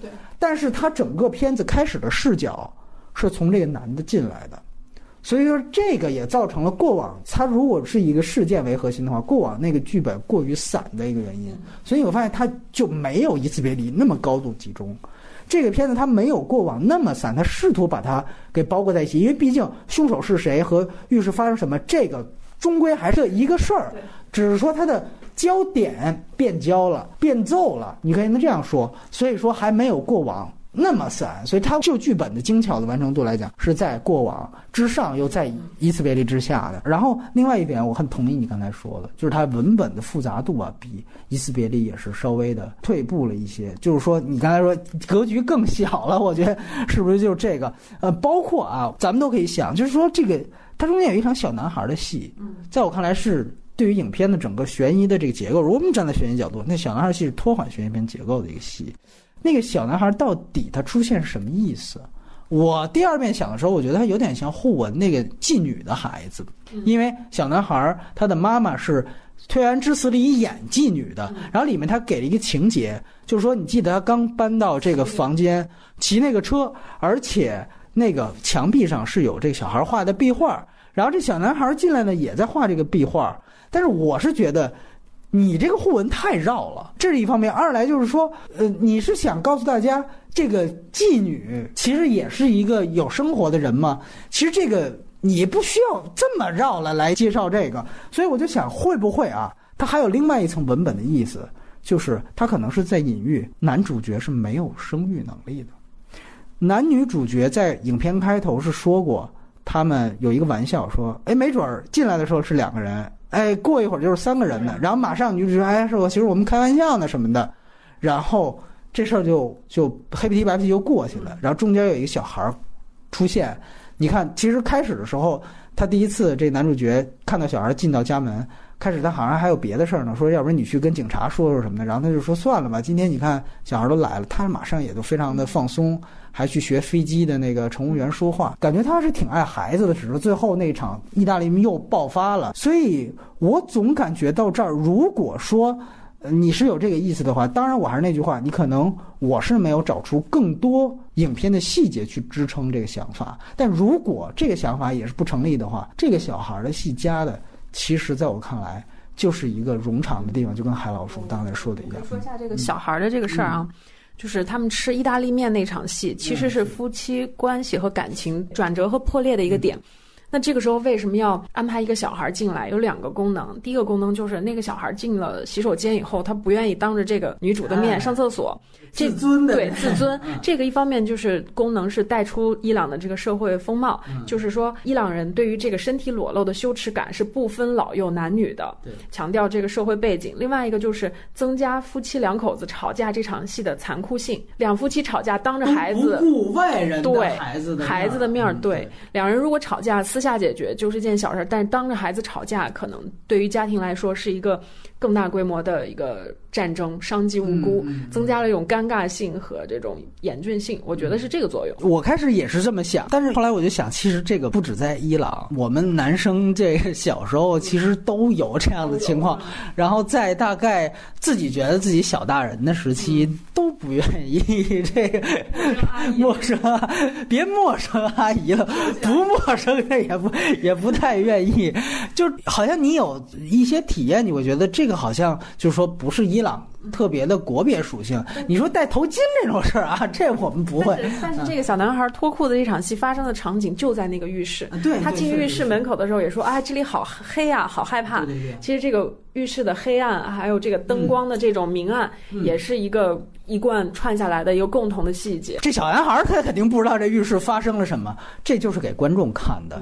这段如果说法哈迪真的是有这样的一个戏剧意思的话，我不得不说，可能这一段相比他其他的，可能刻意感会更强一些了。我可能要对这个细节一会儿做一点过度阐释啊。刚才提到的没有，比如说男主角这个什么生育能力这方面，包括你提到的小男孩这方面的，如果是没有这方面脑洞的话，我个人还是觉得他可能在节奏上他没有。像《一次别离》，他没有任何一场废戏。你看他当年《一次别离》，除了拿了奥斯卡最佳外语片，他还拿了最佳编剧奖的提名。这是一个波斯语的剧本，然后居然拿了一个美国奖的一个编剧奖提名。你想想，那这个剧本它的英语版本得在编剧的工会里面，得在好莱坞的行业里面，得造成一个什么样的效果？就是好莱坞的这种稳扎稳打的这种剧本，那时候什么没见过？就如果说一个靠。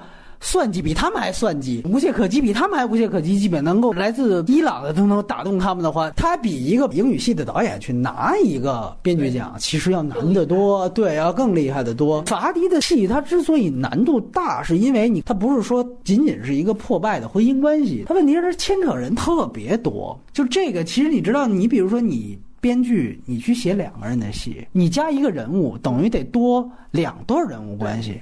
你要是变成四个，那就更多。这可不是说加一个人就多一回事儿的问题，是加一个人就多好几倍关系的事情。往往你去看法哈提的这个家庭关系的人物，可以基本上占到他们那个家庭能占到的最多的，从老年，然后到中年，然后再到幼年，一定会有小孩儿，然后有男性，一定会有女性，就是他基本上是面面俱到，然后他。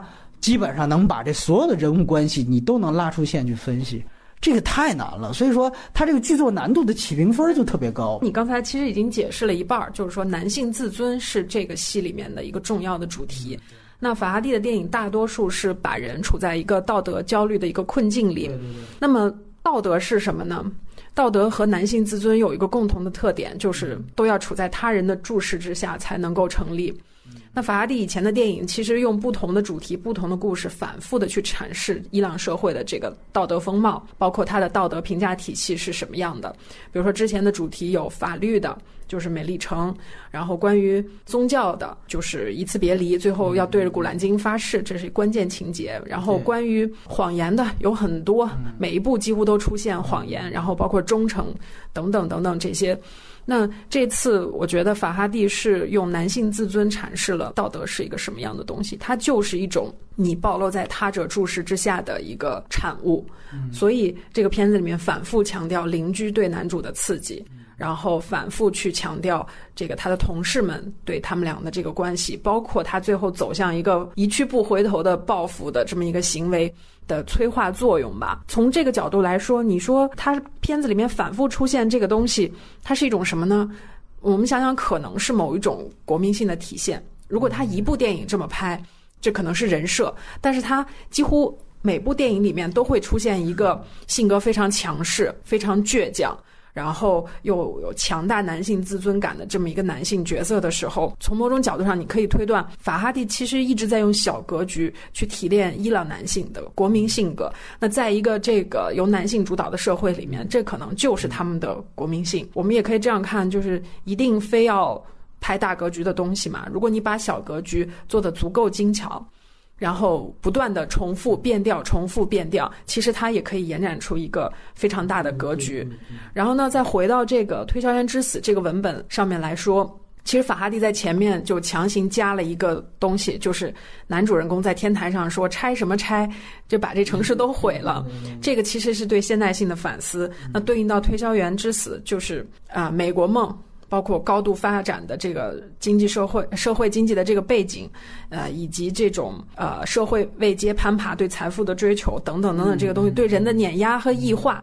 那在法哈蒂心里面，对一个人的异化的东西是什么呢？可能就是他者的注视，可能就是道德，可能就是男性自尊。其实他们本质是同样一个东西。我觉得落到这一点上来说，他可能。把这两条线进行互文，最终才合上。但是你说牵强不牵强？是有点牵强，嗯。但是他因为编剧功力太强大了，他强扭逻辑，他也会想方设法给你对上。因为而且尤其我想说一点，就是说，呃，如果他非得扯，比如说德黑兰关于现代性反思的话，这个其实是站在传统一面的，对吧？但其实像这种大杂居、小聚居。或者说这种啊邻居互相帮忙、互相热心肠，但其实他对你是有一种强大的舆论效果的。这种其实是建立在前现代时期的。你想想中国发展也是一样，只有在原来咱们筒子楼、大杂院儿那个时候，才可能出现这样的舆论环境。你现在真正，你比如说我住一公寓，电梯入户，你邻居谁管你这个事情？它其实是完完全全是反着的。他如果在这儿加他那个德黑兰的私货的话，有时候你想想看，确实是可能有点牵强。嗯，可能是现代和传统撕扯的那部分是是他要表达的东西。我倒是想到一点啊，就是说他跟李安一样，他确实能找到太多的这样的痕迹。这个我们就是说外延环节，直接就咱们说法蒂他之前的片子。过往是他上一个，其实《一次别离》是他上上一个了。过往你雷比利起码看过，海老鼠没看过。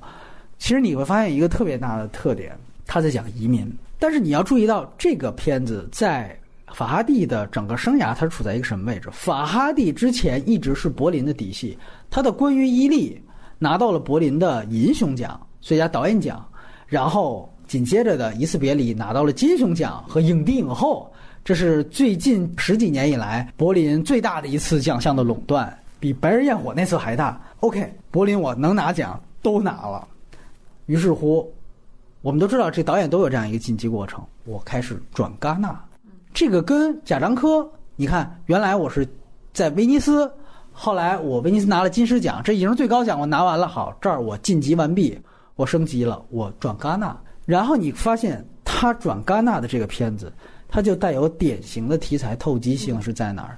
第一，法国资本，然后找法国演员，原来是法国资本，但是你拍的是伊朗故事，现在直接法国演员，而且他找当时那个演员贝乔是刚刚凭借艺术家奥斯卡最佳影片拿到这个是戛纳影后啊，还是凯撒奖影后，反正奥斯卡也提名了，非常当时大火的一个。哎，法国女演我就用你，然后还用了那个娄烨，你记得那个花里头也有的那个预言者的男主角，把法国当时戛纳系所有的这种公共演员啊，就是导演都公共用，因为娄烨也是戛纳系嘛，全都他又再给用一遍，传这么一盘子。然后你看他讲的是什么？那个戏当时说了，核心是关于他自杀不死，其实他讲的是移民问题啊。他其实是一个老一代移民对于新一代移民了有这样一个鄙视链，他讲了这么一个事儿。对吗？就是说，他为什么要带一个伊朗视角？就这个其实是一个移民到法国，发现过不下去，所以才跟这个妻子离婚了。然后这个妻子为了报复，又故意找了一个法国当地男人，然后呃让他特意来法国跑一趟来签这个离婚协议，故意来气气他。然后没想到这个洗衣店里边另外一个新移民、黑户移民、底层移民、难民，又要搞出了这么一档子事儿。所以你会发现，整个这个戏的题眼是关于这个移民在当地是否融入了当地的生活，以及当地的这样的一个移民与本地的这样的一个阶层矛盾、这样的一地域矛盾的一个故事。戛纳这几年，我们说在社会学上的命题最大的命题就是移民问题，所以你看，他整个算是为了他给进戛纳电影节，他纳了一个投名状一样的东西，他进到这儿这里来。然后扎住了脚跟，那部戏可能 OK 没什么奖，但是我进来了，我算戛纳嫡系了。以后我拍什么片子，我主竞赛我是能保的。于是乎，你看推销员我拍了，我进了主竞赛。哎，你看拿还拿俩奖，对吧？虽然不大，那咱们后边再接着看吧。那可能一步一步就爬。为什么他跟李安很像？就他的整个冲奖策略和他的影片的文本，你能清晰的找到这样的时间点的脉络。所以，嗯，他一定不是我最由衷佩服的那类导演，但是我确实觉得这类导演是太厉害了，太厉害了，这是真的。而且呢，这个厉害程度。其实要比贾樟柯可能还要好一些，因为你看他更直接。你比如说，对对对对，而且呢，就是说这个蹿升几率和命中率比比贾导那确实要高。你包括奥斯卡这种，呃，他确实是有他一个巨大的一个提振效果。当然，这个我们也带出来，就是他过往的那个算计的问题，算好了，算好了社会风向，算好了影节风向。我当时看的时候，我就觉得他那个戏啊，原来郭德纲说过一个相声，一个段子啊，大概是，呃，外边有坏人教家小孩说一句话，说你回去跟你妈说，我知道事情真相了，你就说这么一句话，你就等着来钱吧。哎，然后小孩回去了，跟他妈说：“我知事情。”那他妈说：“哎，赶紧掏五十，说你你别别说了啊，千万别跟你爸说啊，你就玩去吧。”哎，完他说：“小孩说行啊，这可以啊，马上跟他爸说，我知道事情真相。”他爸给掏一百，说：“哎，你也别跟你妈说。”对，然后后来说了一邮递员：“我知事情真相。”邮递员说：“来，儿子，咱俩抱抱吧。”就是这种，你看他其实这个简单的段子，他在说就是说整个家庭破败的这样的一个表面和。些其实是完全各自心里有事，这个就是这一个段子，其实就是过往的故事，就是弄了一个家有儿女的一个悲情版，一个狗血版，对吧？就是有前妻带的儿子，有他妈前妻的什么前夫，又各种这个拖油瓶啊，当然这个是贬义词，往一块拼，然后制造这么一个戏。所以确实那个戏其实是相对来说比较刻意的。回到最开始你说，我为什么说他像李安？就是你看李安，尤其前期《父亲三部曲》。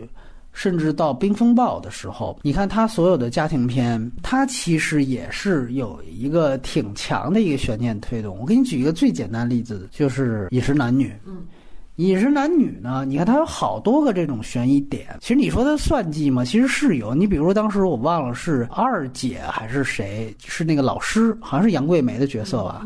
哎，他不知道那个情书是谁给他写的。然后你看镜头就带着他的主观走，他就去观察这个办公室里的每一位，包括最后我们说那一场饭局，其实铺了一个特别大的一个烟雾弹，就是说到底老爷子是要跟谁好，是要跟归亚蕾好，不断的铺垫，最后告诉你啊是跟归亚蕾的女儿张艾嘉好，然后这个反转过来，然后他在之前的饭桌戏的时候。他就用推轨来给你做很多的提示性镜头，还是那句话，表面上是一个家庭片，它其实它是完全靠悬悬念推动的。所以为什么我说他们其实很像的，而尤其又是一个东方的视角，然后 OK 好，凭借这些片子进入到奥斯卡系或者进入到欧欧欧影节体系。只是我觉得法拉第他可能他也没有这个兴趣，是他是不是愿意要像李安一样进入到工业？嗯，李安是很愿意进入到工业的，然后他要跟特效结合，去实现一些技术突破。但是与此同时呢，他可能就有永远的丧失了去拿金棕榈的机会，但是他可以拿到奥斯卡最佳导演。嗯，法哈迪呢，感觉现在他这个目标是要拿金棕榈了，呃，我就放弃了去去进奥斯卡的机会。这个倒是不同意，但是你会发现，起码他们前期的路径是非常像的，而且每一步就步步为营。哦，我这个奖我拿到了。李安也是柏林起家的，他是喜宴拿到了金熊之后，然后后来就逐渐的跳到另外的电影节，又跳到了威尼斯，最后现在跳到戛纳，这几年都入的戛纳，所以你会发现他其实是也是有步步为营这种感觉。你都说到他们这个进击之路了哈，进击的导演们。其实我非常欣赏李安这次《比利林恩》的失败，我觉得这个失败就是他现在这个阶段最需要的东西。泼个冷水是吗？嗯，不是，是你你想啊，这种步步为营型的算计型的导演，往往自我要求都很高。他如何在这个工业或者是在评价体系里站住脚？可能前期花这么大的力气打磨剧本，锻炼自己这么高超的手段，然后在艺术上达成一种追求，这种东西从某种程度上来说，可能是一种生存。求生的冲动，但是到一定程度，它这个体系越来越满，越来越不知道该如何突破的时候，可能有时候会有一些求死的举动，比如说失败。我试一下，我试一下啊，输了就输了。所以这种失败有的时候可能是这类导演更需要去面对的东西。所以我很欣赏比利林恩的这次失败，虽然我承认他确实是一个失败，毫无疑问。所以就看阿萨法阿蒂下一部戏是从怎么样，是炒老梗呢？那海老鼠都说了，就是都疲劳了，还有什么新的东西？对，看他从哪个方面去突破吧。对，嗯，其实这确实是，就是你前面做到极致，这个很很难再去。但是我们也看到了他的一个上限嘛。我我总是觉得，因为。为什么我们把他拉到奖项来聊？说你能拿这奖，你不拿那，就最终还是觉得是一个奖项型导演，就他不是大师，大师是是超越这个区间的。但是《美丽城》，我觉得还是真的贡献了一个伊朗巩俐，你知道吗？这我觉得确实当时他那个表演的各方面自然。你就我看《美丽城》的最直观的感受，是我一下子觉得 OK。就是我知道为什么当时西方人那么喜欢巩俐了，就是她的美是天然去雕饰的，是没有任何的就是雕琢的，这个特别重要。就是它里面它有一种村姑，然后有一种质朴，包括烟花星期三也是，呃，里我就是一个乡下来。这个德黑兰中产阶级家干活的一个人，然后脸上也裹一个那个头巾，就跟秋菊打官司那个巩俐呀，哎，特别像。语言的设计是一个很聪明的女演员。对对对对对，就是说这种东西，你让感觉哦，确实。那你说这算不算一种西方审美？我把这种东方的各种这种异域美女，一个受受迫害的，并且这种美一定要符合他们对这个国家的想象啊，要不然也中不了。绝对是这样。我想说的就是，当我看到美丽城的时候，我也作为一个外国人。然后我就感觉，哎呀，波斯美女啊，这就是波斯美女啊！我一下子后来就明白，OK，这个大家当时对于年轻的时候巩俐那种啊，这就是东方这种美，对吧？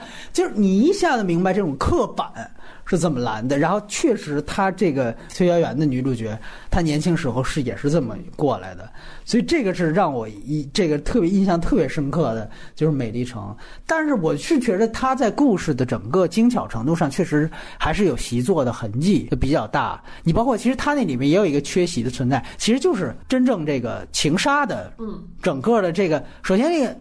那凶手开场出现完了就没了嘛，然后那个死了的女主角干脆就是完全是一个遗像的存在，你知道吧？很惊悚，你就看出他这个已经有这个雏形了，就是这种搭建一个缺席存在，然后我要有一个悬念事件为核心。所以说，像他这样的编剧型的导演，你就这么不断锤炼、锤炼、锤炼。你确实，你到后面是越会越来越纯熟。烟花星期三，我们之前经常在聊城市的时候，老拿这个片子做举例子，我都不想再说了，又是说翻老梗，就是因为之前呃有应该是《卫报》英国《卫报》他做过那个呃电影当中的十座城市，他说我们讲十座最好能够看到城市的，其中有娄烨的《春风沉醉夜晚》里面的南京，然后包括也有什么《导火线》里面的洛杉矶。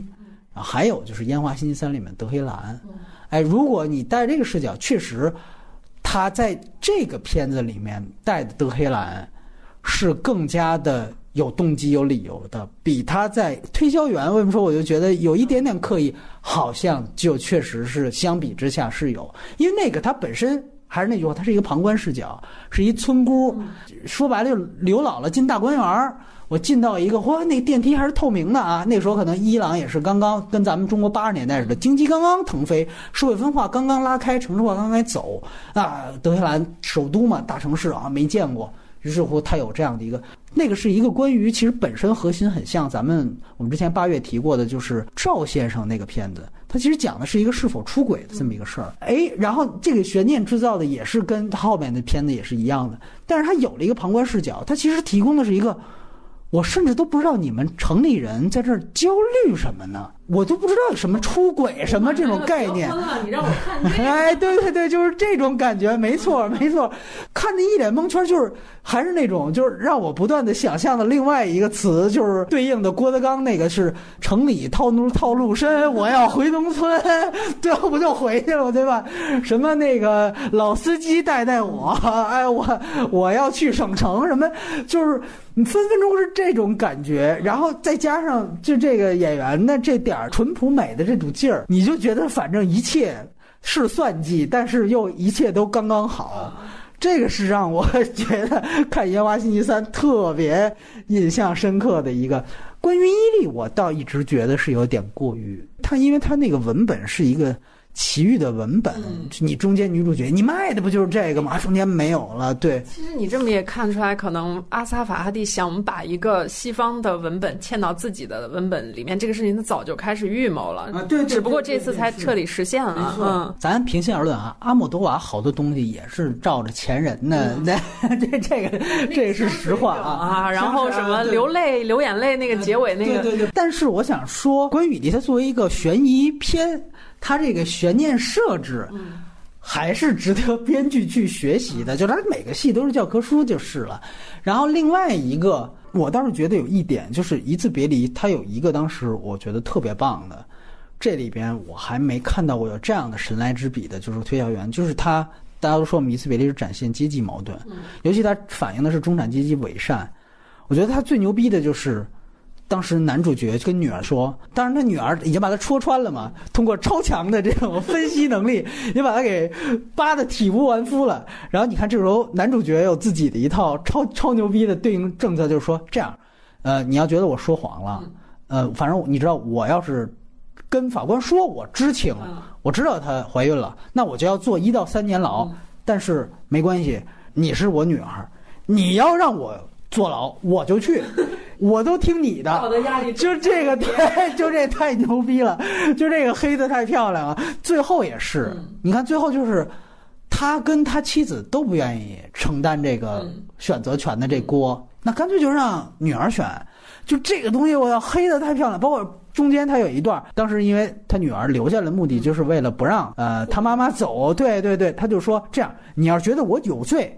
你就把你妈给叫回来，然后我就接受你妈跟人家提出来的这个赔偿，因为那里他其实一直不接受赔偿，也是有一个大男子的这样的一个膨胀。哎，他说那没关系，你你要是这个，其实就是他的这个时候的阶级的这种伪善性是压过了他的男权那个东西，就是。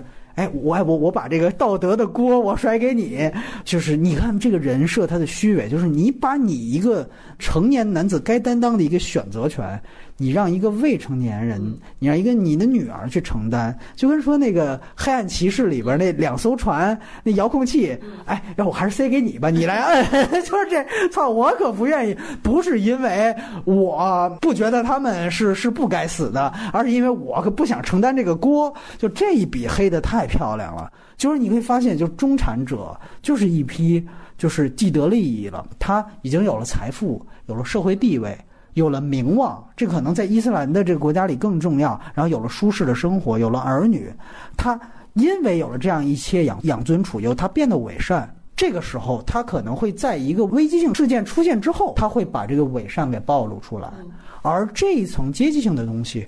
我觉得是全世界相通的。你放到中国的中产阶级，你放到美国中产阶级是一样的。你看美国丽人也有这种类似的桥段，这个是他可能，比如在北美票房，你看能比这片都是拿了奥斯卡，但是他能高那么多的原因，就是这个其实是一个。共通的感情，因为阶级在这个时候就已经超越国籍了。包括你为什么说这个片子，他当时是还讲了伊朗社会的这个阶层呢？就是你记得他其实片子里面有一句台词，伊斯别里啊，还是就是当时女儿她在背课文嘛，正好是在法庭，他就问说，伊朗原来的王朝只有两个阶级，一个是皇权，一个是平民。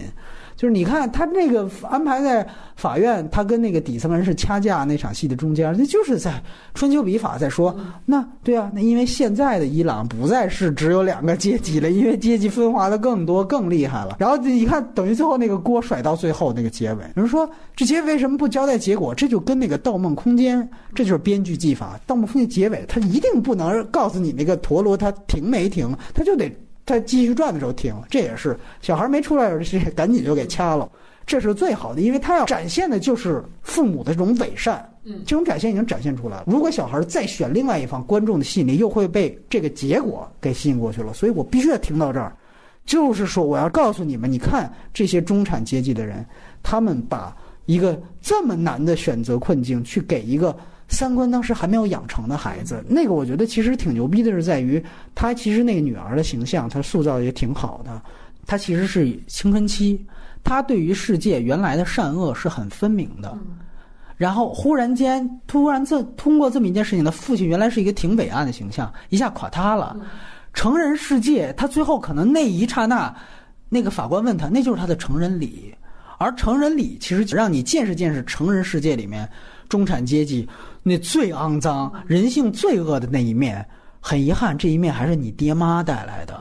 就这一笔，他黑的太牛逼了。就是这个是完完全全把父母孩子的关系能够挖到的最深的东西，其实就能给达到极致了。呃，包括也有朋友说说这个什么像东野圭吾那些，他能展现人性恶。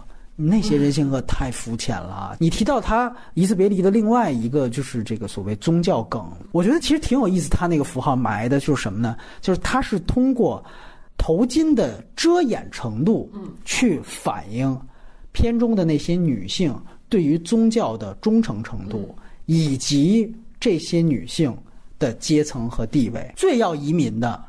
他那个头巾几乎是搭在脑子上，就是基本上能露的地方就全露了，就跟咱们这儿好多就是拍那种软色情的那种写真片儿，你那个遮胸的那个部位就基本上已经，你再多出任何就就马上就过界了那一样，他就卡着那个，然后你会发现那里面那个对宗教最忠诚的那个，就是我们说的流产的这位保姆，他裹的就最严。而且我后来为什么对这个特别有感触？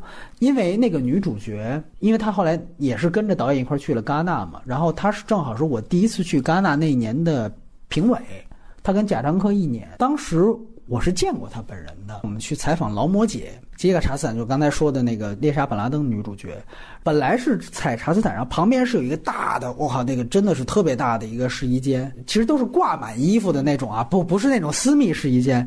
然后旁边一个人就在那儿，就一件一件拿着衣服在那儿比，然后旁边有一个法国人在陪同他。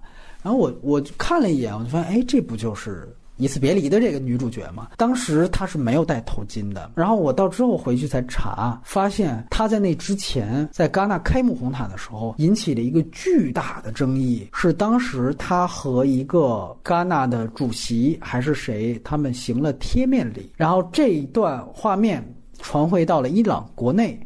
引起了一个几乎相当于比赵薇因为那个共济会的那个事儿，比那个可能还要严重的，在伊朗的国内的一个那样山呼海啸式的一个大型抵制的活动。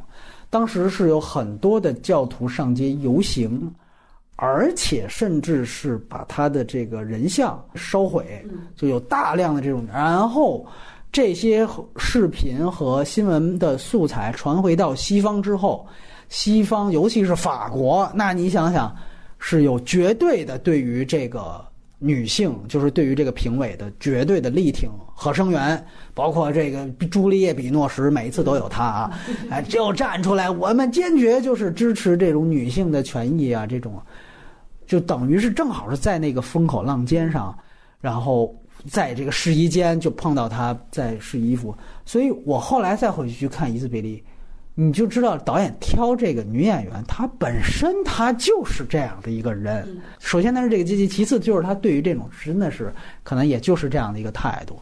OK，所以我一下子就明白，就是说这个选角跟这个，因为有了那样一次，所以这是我印象特别特别深刻。你刚才说一个特别有意思的，就是男性的形象这个虚伪，但其实你把他所有的戏，如果男性形象单抽出来，男主人公串起来，其实最可爱的是《美丽城》里面的那个那个男孩，但他恰恰是一个一出场就带着罪的一个少年犯，没错，嗯，然后你再回头。对比这推销员的这个男主，对，是一个中产阶级的这么一个形象，但是他通过他一系列精巧的算计，然后可能致死了另外一个人，对，所以其实在这个里面，法拉第对于这个人性命以及生和死，一条命到底值多少钱这个事情的估算和衡量一直都在。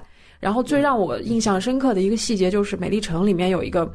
讲伊朗的法律，就是他们有一个概念叫 blood money，就是人的命可以用钱去抵偿。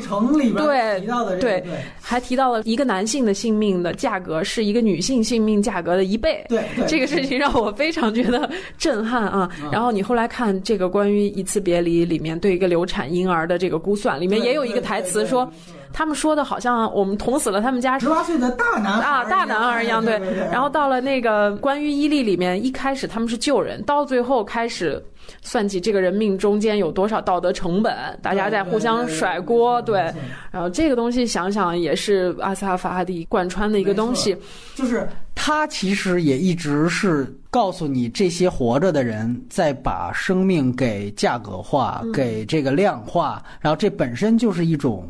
把人权物化的一种价值观的体现，但是你会发现，美丽城为什么我说它习作？就像你说的这个 blood money 这个事儿，你说它是不是一个很表面的黑点？就是你看我们伊朗有这样的一个特点，对，就比如说我我们伊斯兰国家还有实刑呢，我给你拍一个妇女遭受实刑，那个惨呐，不行了，对吧？那你看那个是他前作，如果说他拍这么多年，好多导演就原地踏步，甚至还倒退。你看他拍他早就升级了。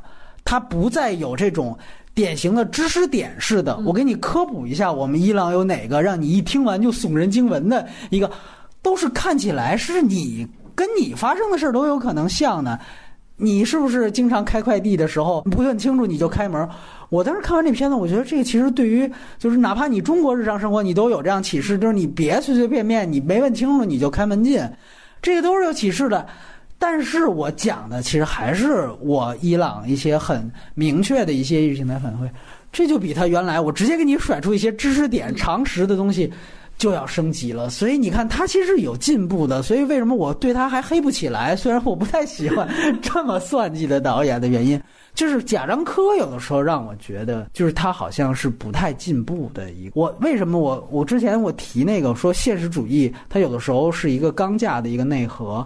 其实你现在你再回去看小五啊，其实小五他那个戏剧建立特别足，你看他开始，你整个他那个样子是一个分扬的一个原生态，感觉就是某一个人的某一天特别像，因为他自己就是那人。但其实他本身他是一个戏剧内核特别强的一个故事。你想，开始小五等于是他是跟一个妓女好，然后那个妓女最后抛弃他了。然后他还有点痴情，然后最后他的一点希望是那个 BB 机是不是还有这个妓女给他发？后来发现是天气预报，然后最后他一个彻底的换，你你看那人物弧光，整个哟哎呦太清楚了，你知道吧？整个这个落实，然后包括他有这个温情时刻，只是他的所有的安排都一切都特别，所以好多人说小五就是他巅峰，确实是。就那个其实是伊斯别离那个级别的，对，但是他后来就，你看那个法拉第是往上爬的，对，嗯，要等的都是一个导演在技法和性情都在的时候的那个状态。反正这个事儿拿出来跟中国的这个创作者一比，尤其是对这个事儿就都还挺让人。你你我这个我想问你啊，就是当时伊斯别离的时候是出现过一阵的大讨论，我们之前也。聊过应该是这种话题，所以我就不发表意见。我只问你，就是当时说，你看伊朗宗教审查这么严重，人家照样能排除疑似别离，现在又加了个推销员，那是不是这个审查的遮羞布就别放在每一个中国导演的嘴边挂着了？我觉得不是审查的问题，真正的问题是道德困境和道德焦虑这个事儿，好像中国人已经不怎么去想了。其实我们在社会新闻的头版头条每天都能看到这个事情。今天乳母案，乳母案也是。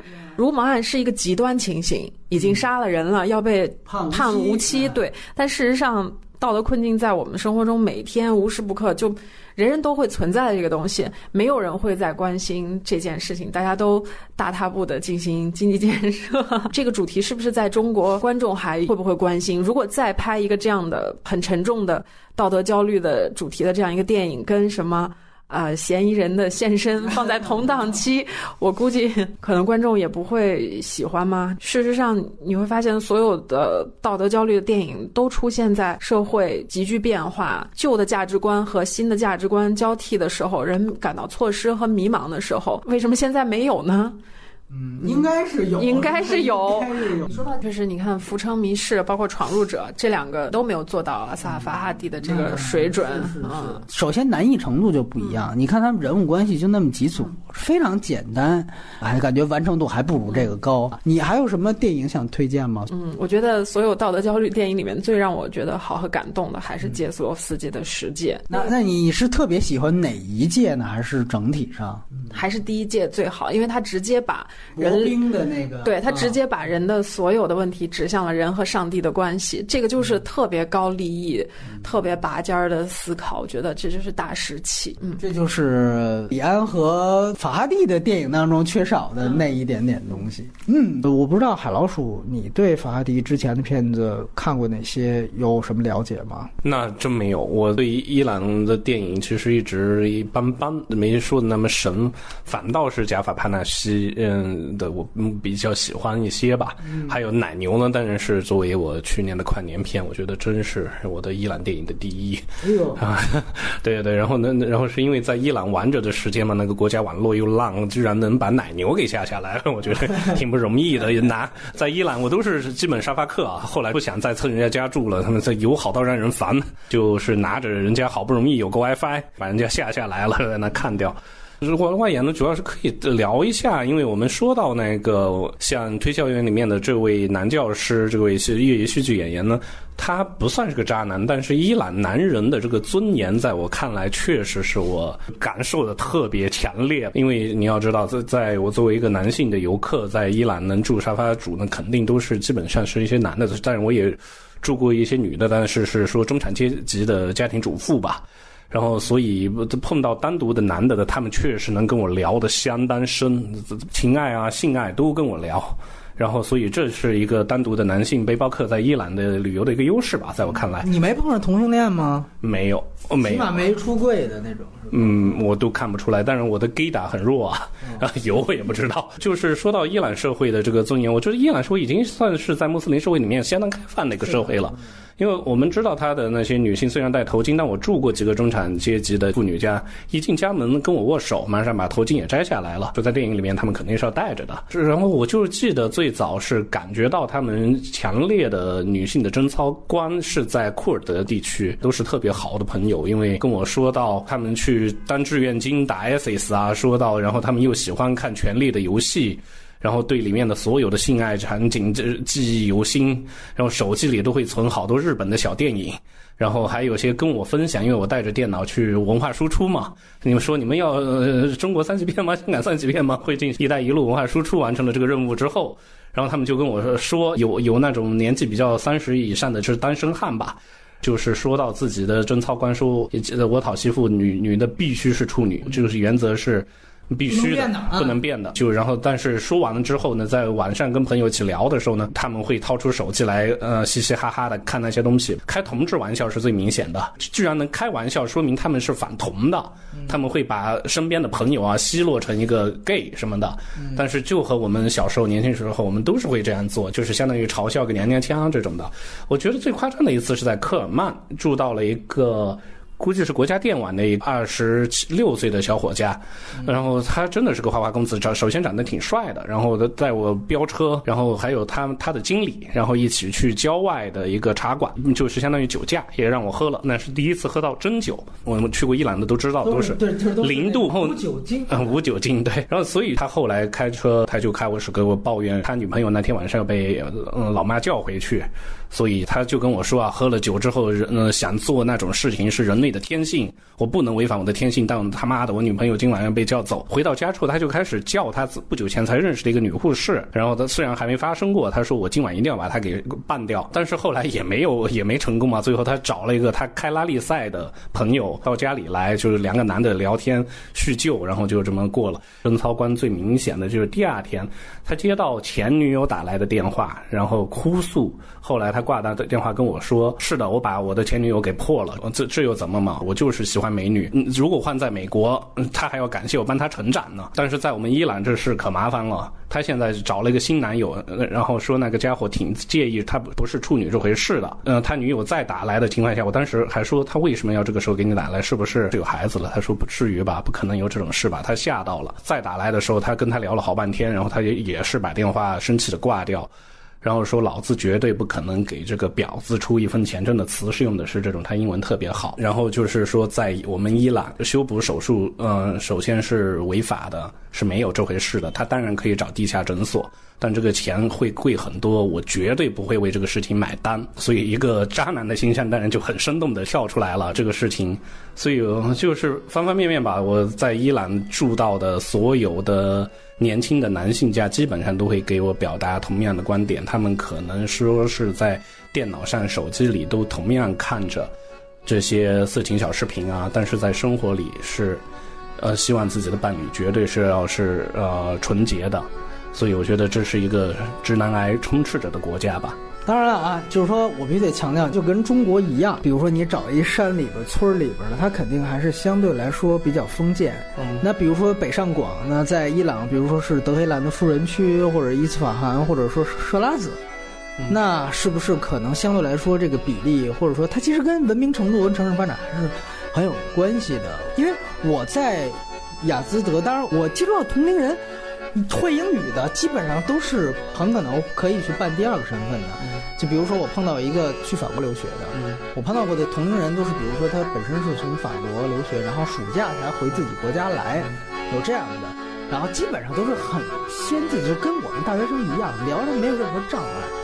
就为为什么我知道《迪斯别离》的这种票房情况？他当时还告诉我说，《迪斯别离》不是当年的票房亚军，还告诉我票房冠军是哪个？他给我写出那个对应的那种英文字母呢，是一个什么什么战争片，一个二还是第二集，有点画皮二的意思吧。反正哎，就这种，就他就基本上都是很正常的一种情况。然后我真正去过两次别人家里的，真的也是盛情难却。我作为一个男性，我更担心的不是说遇到一个，我是比较担心，就是说，我觉得他们过去行为是不是同性恋，我会有这样。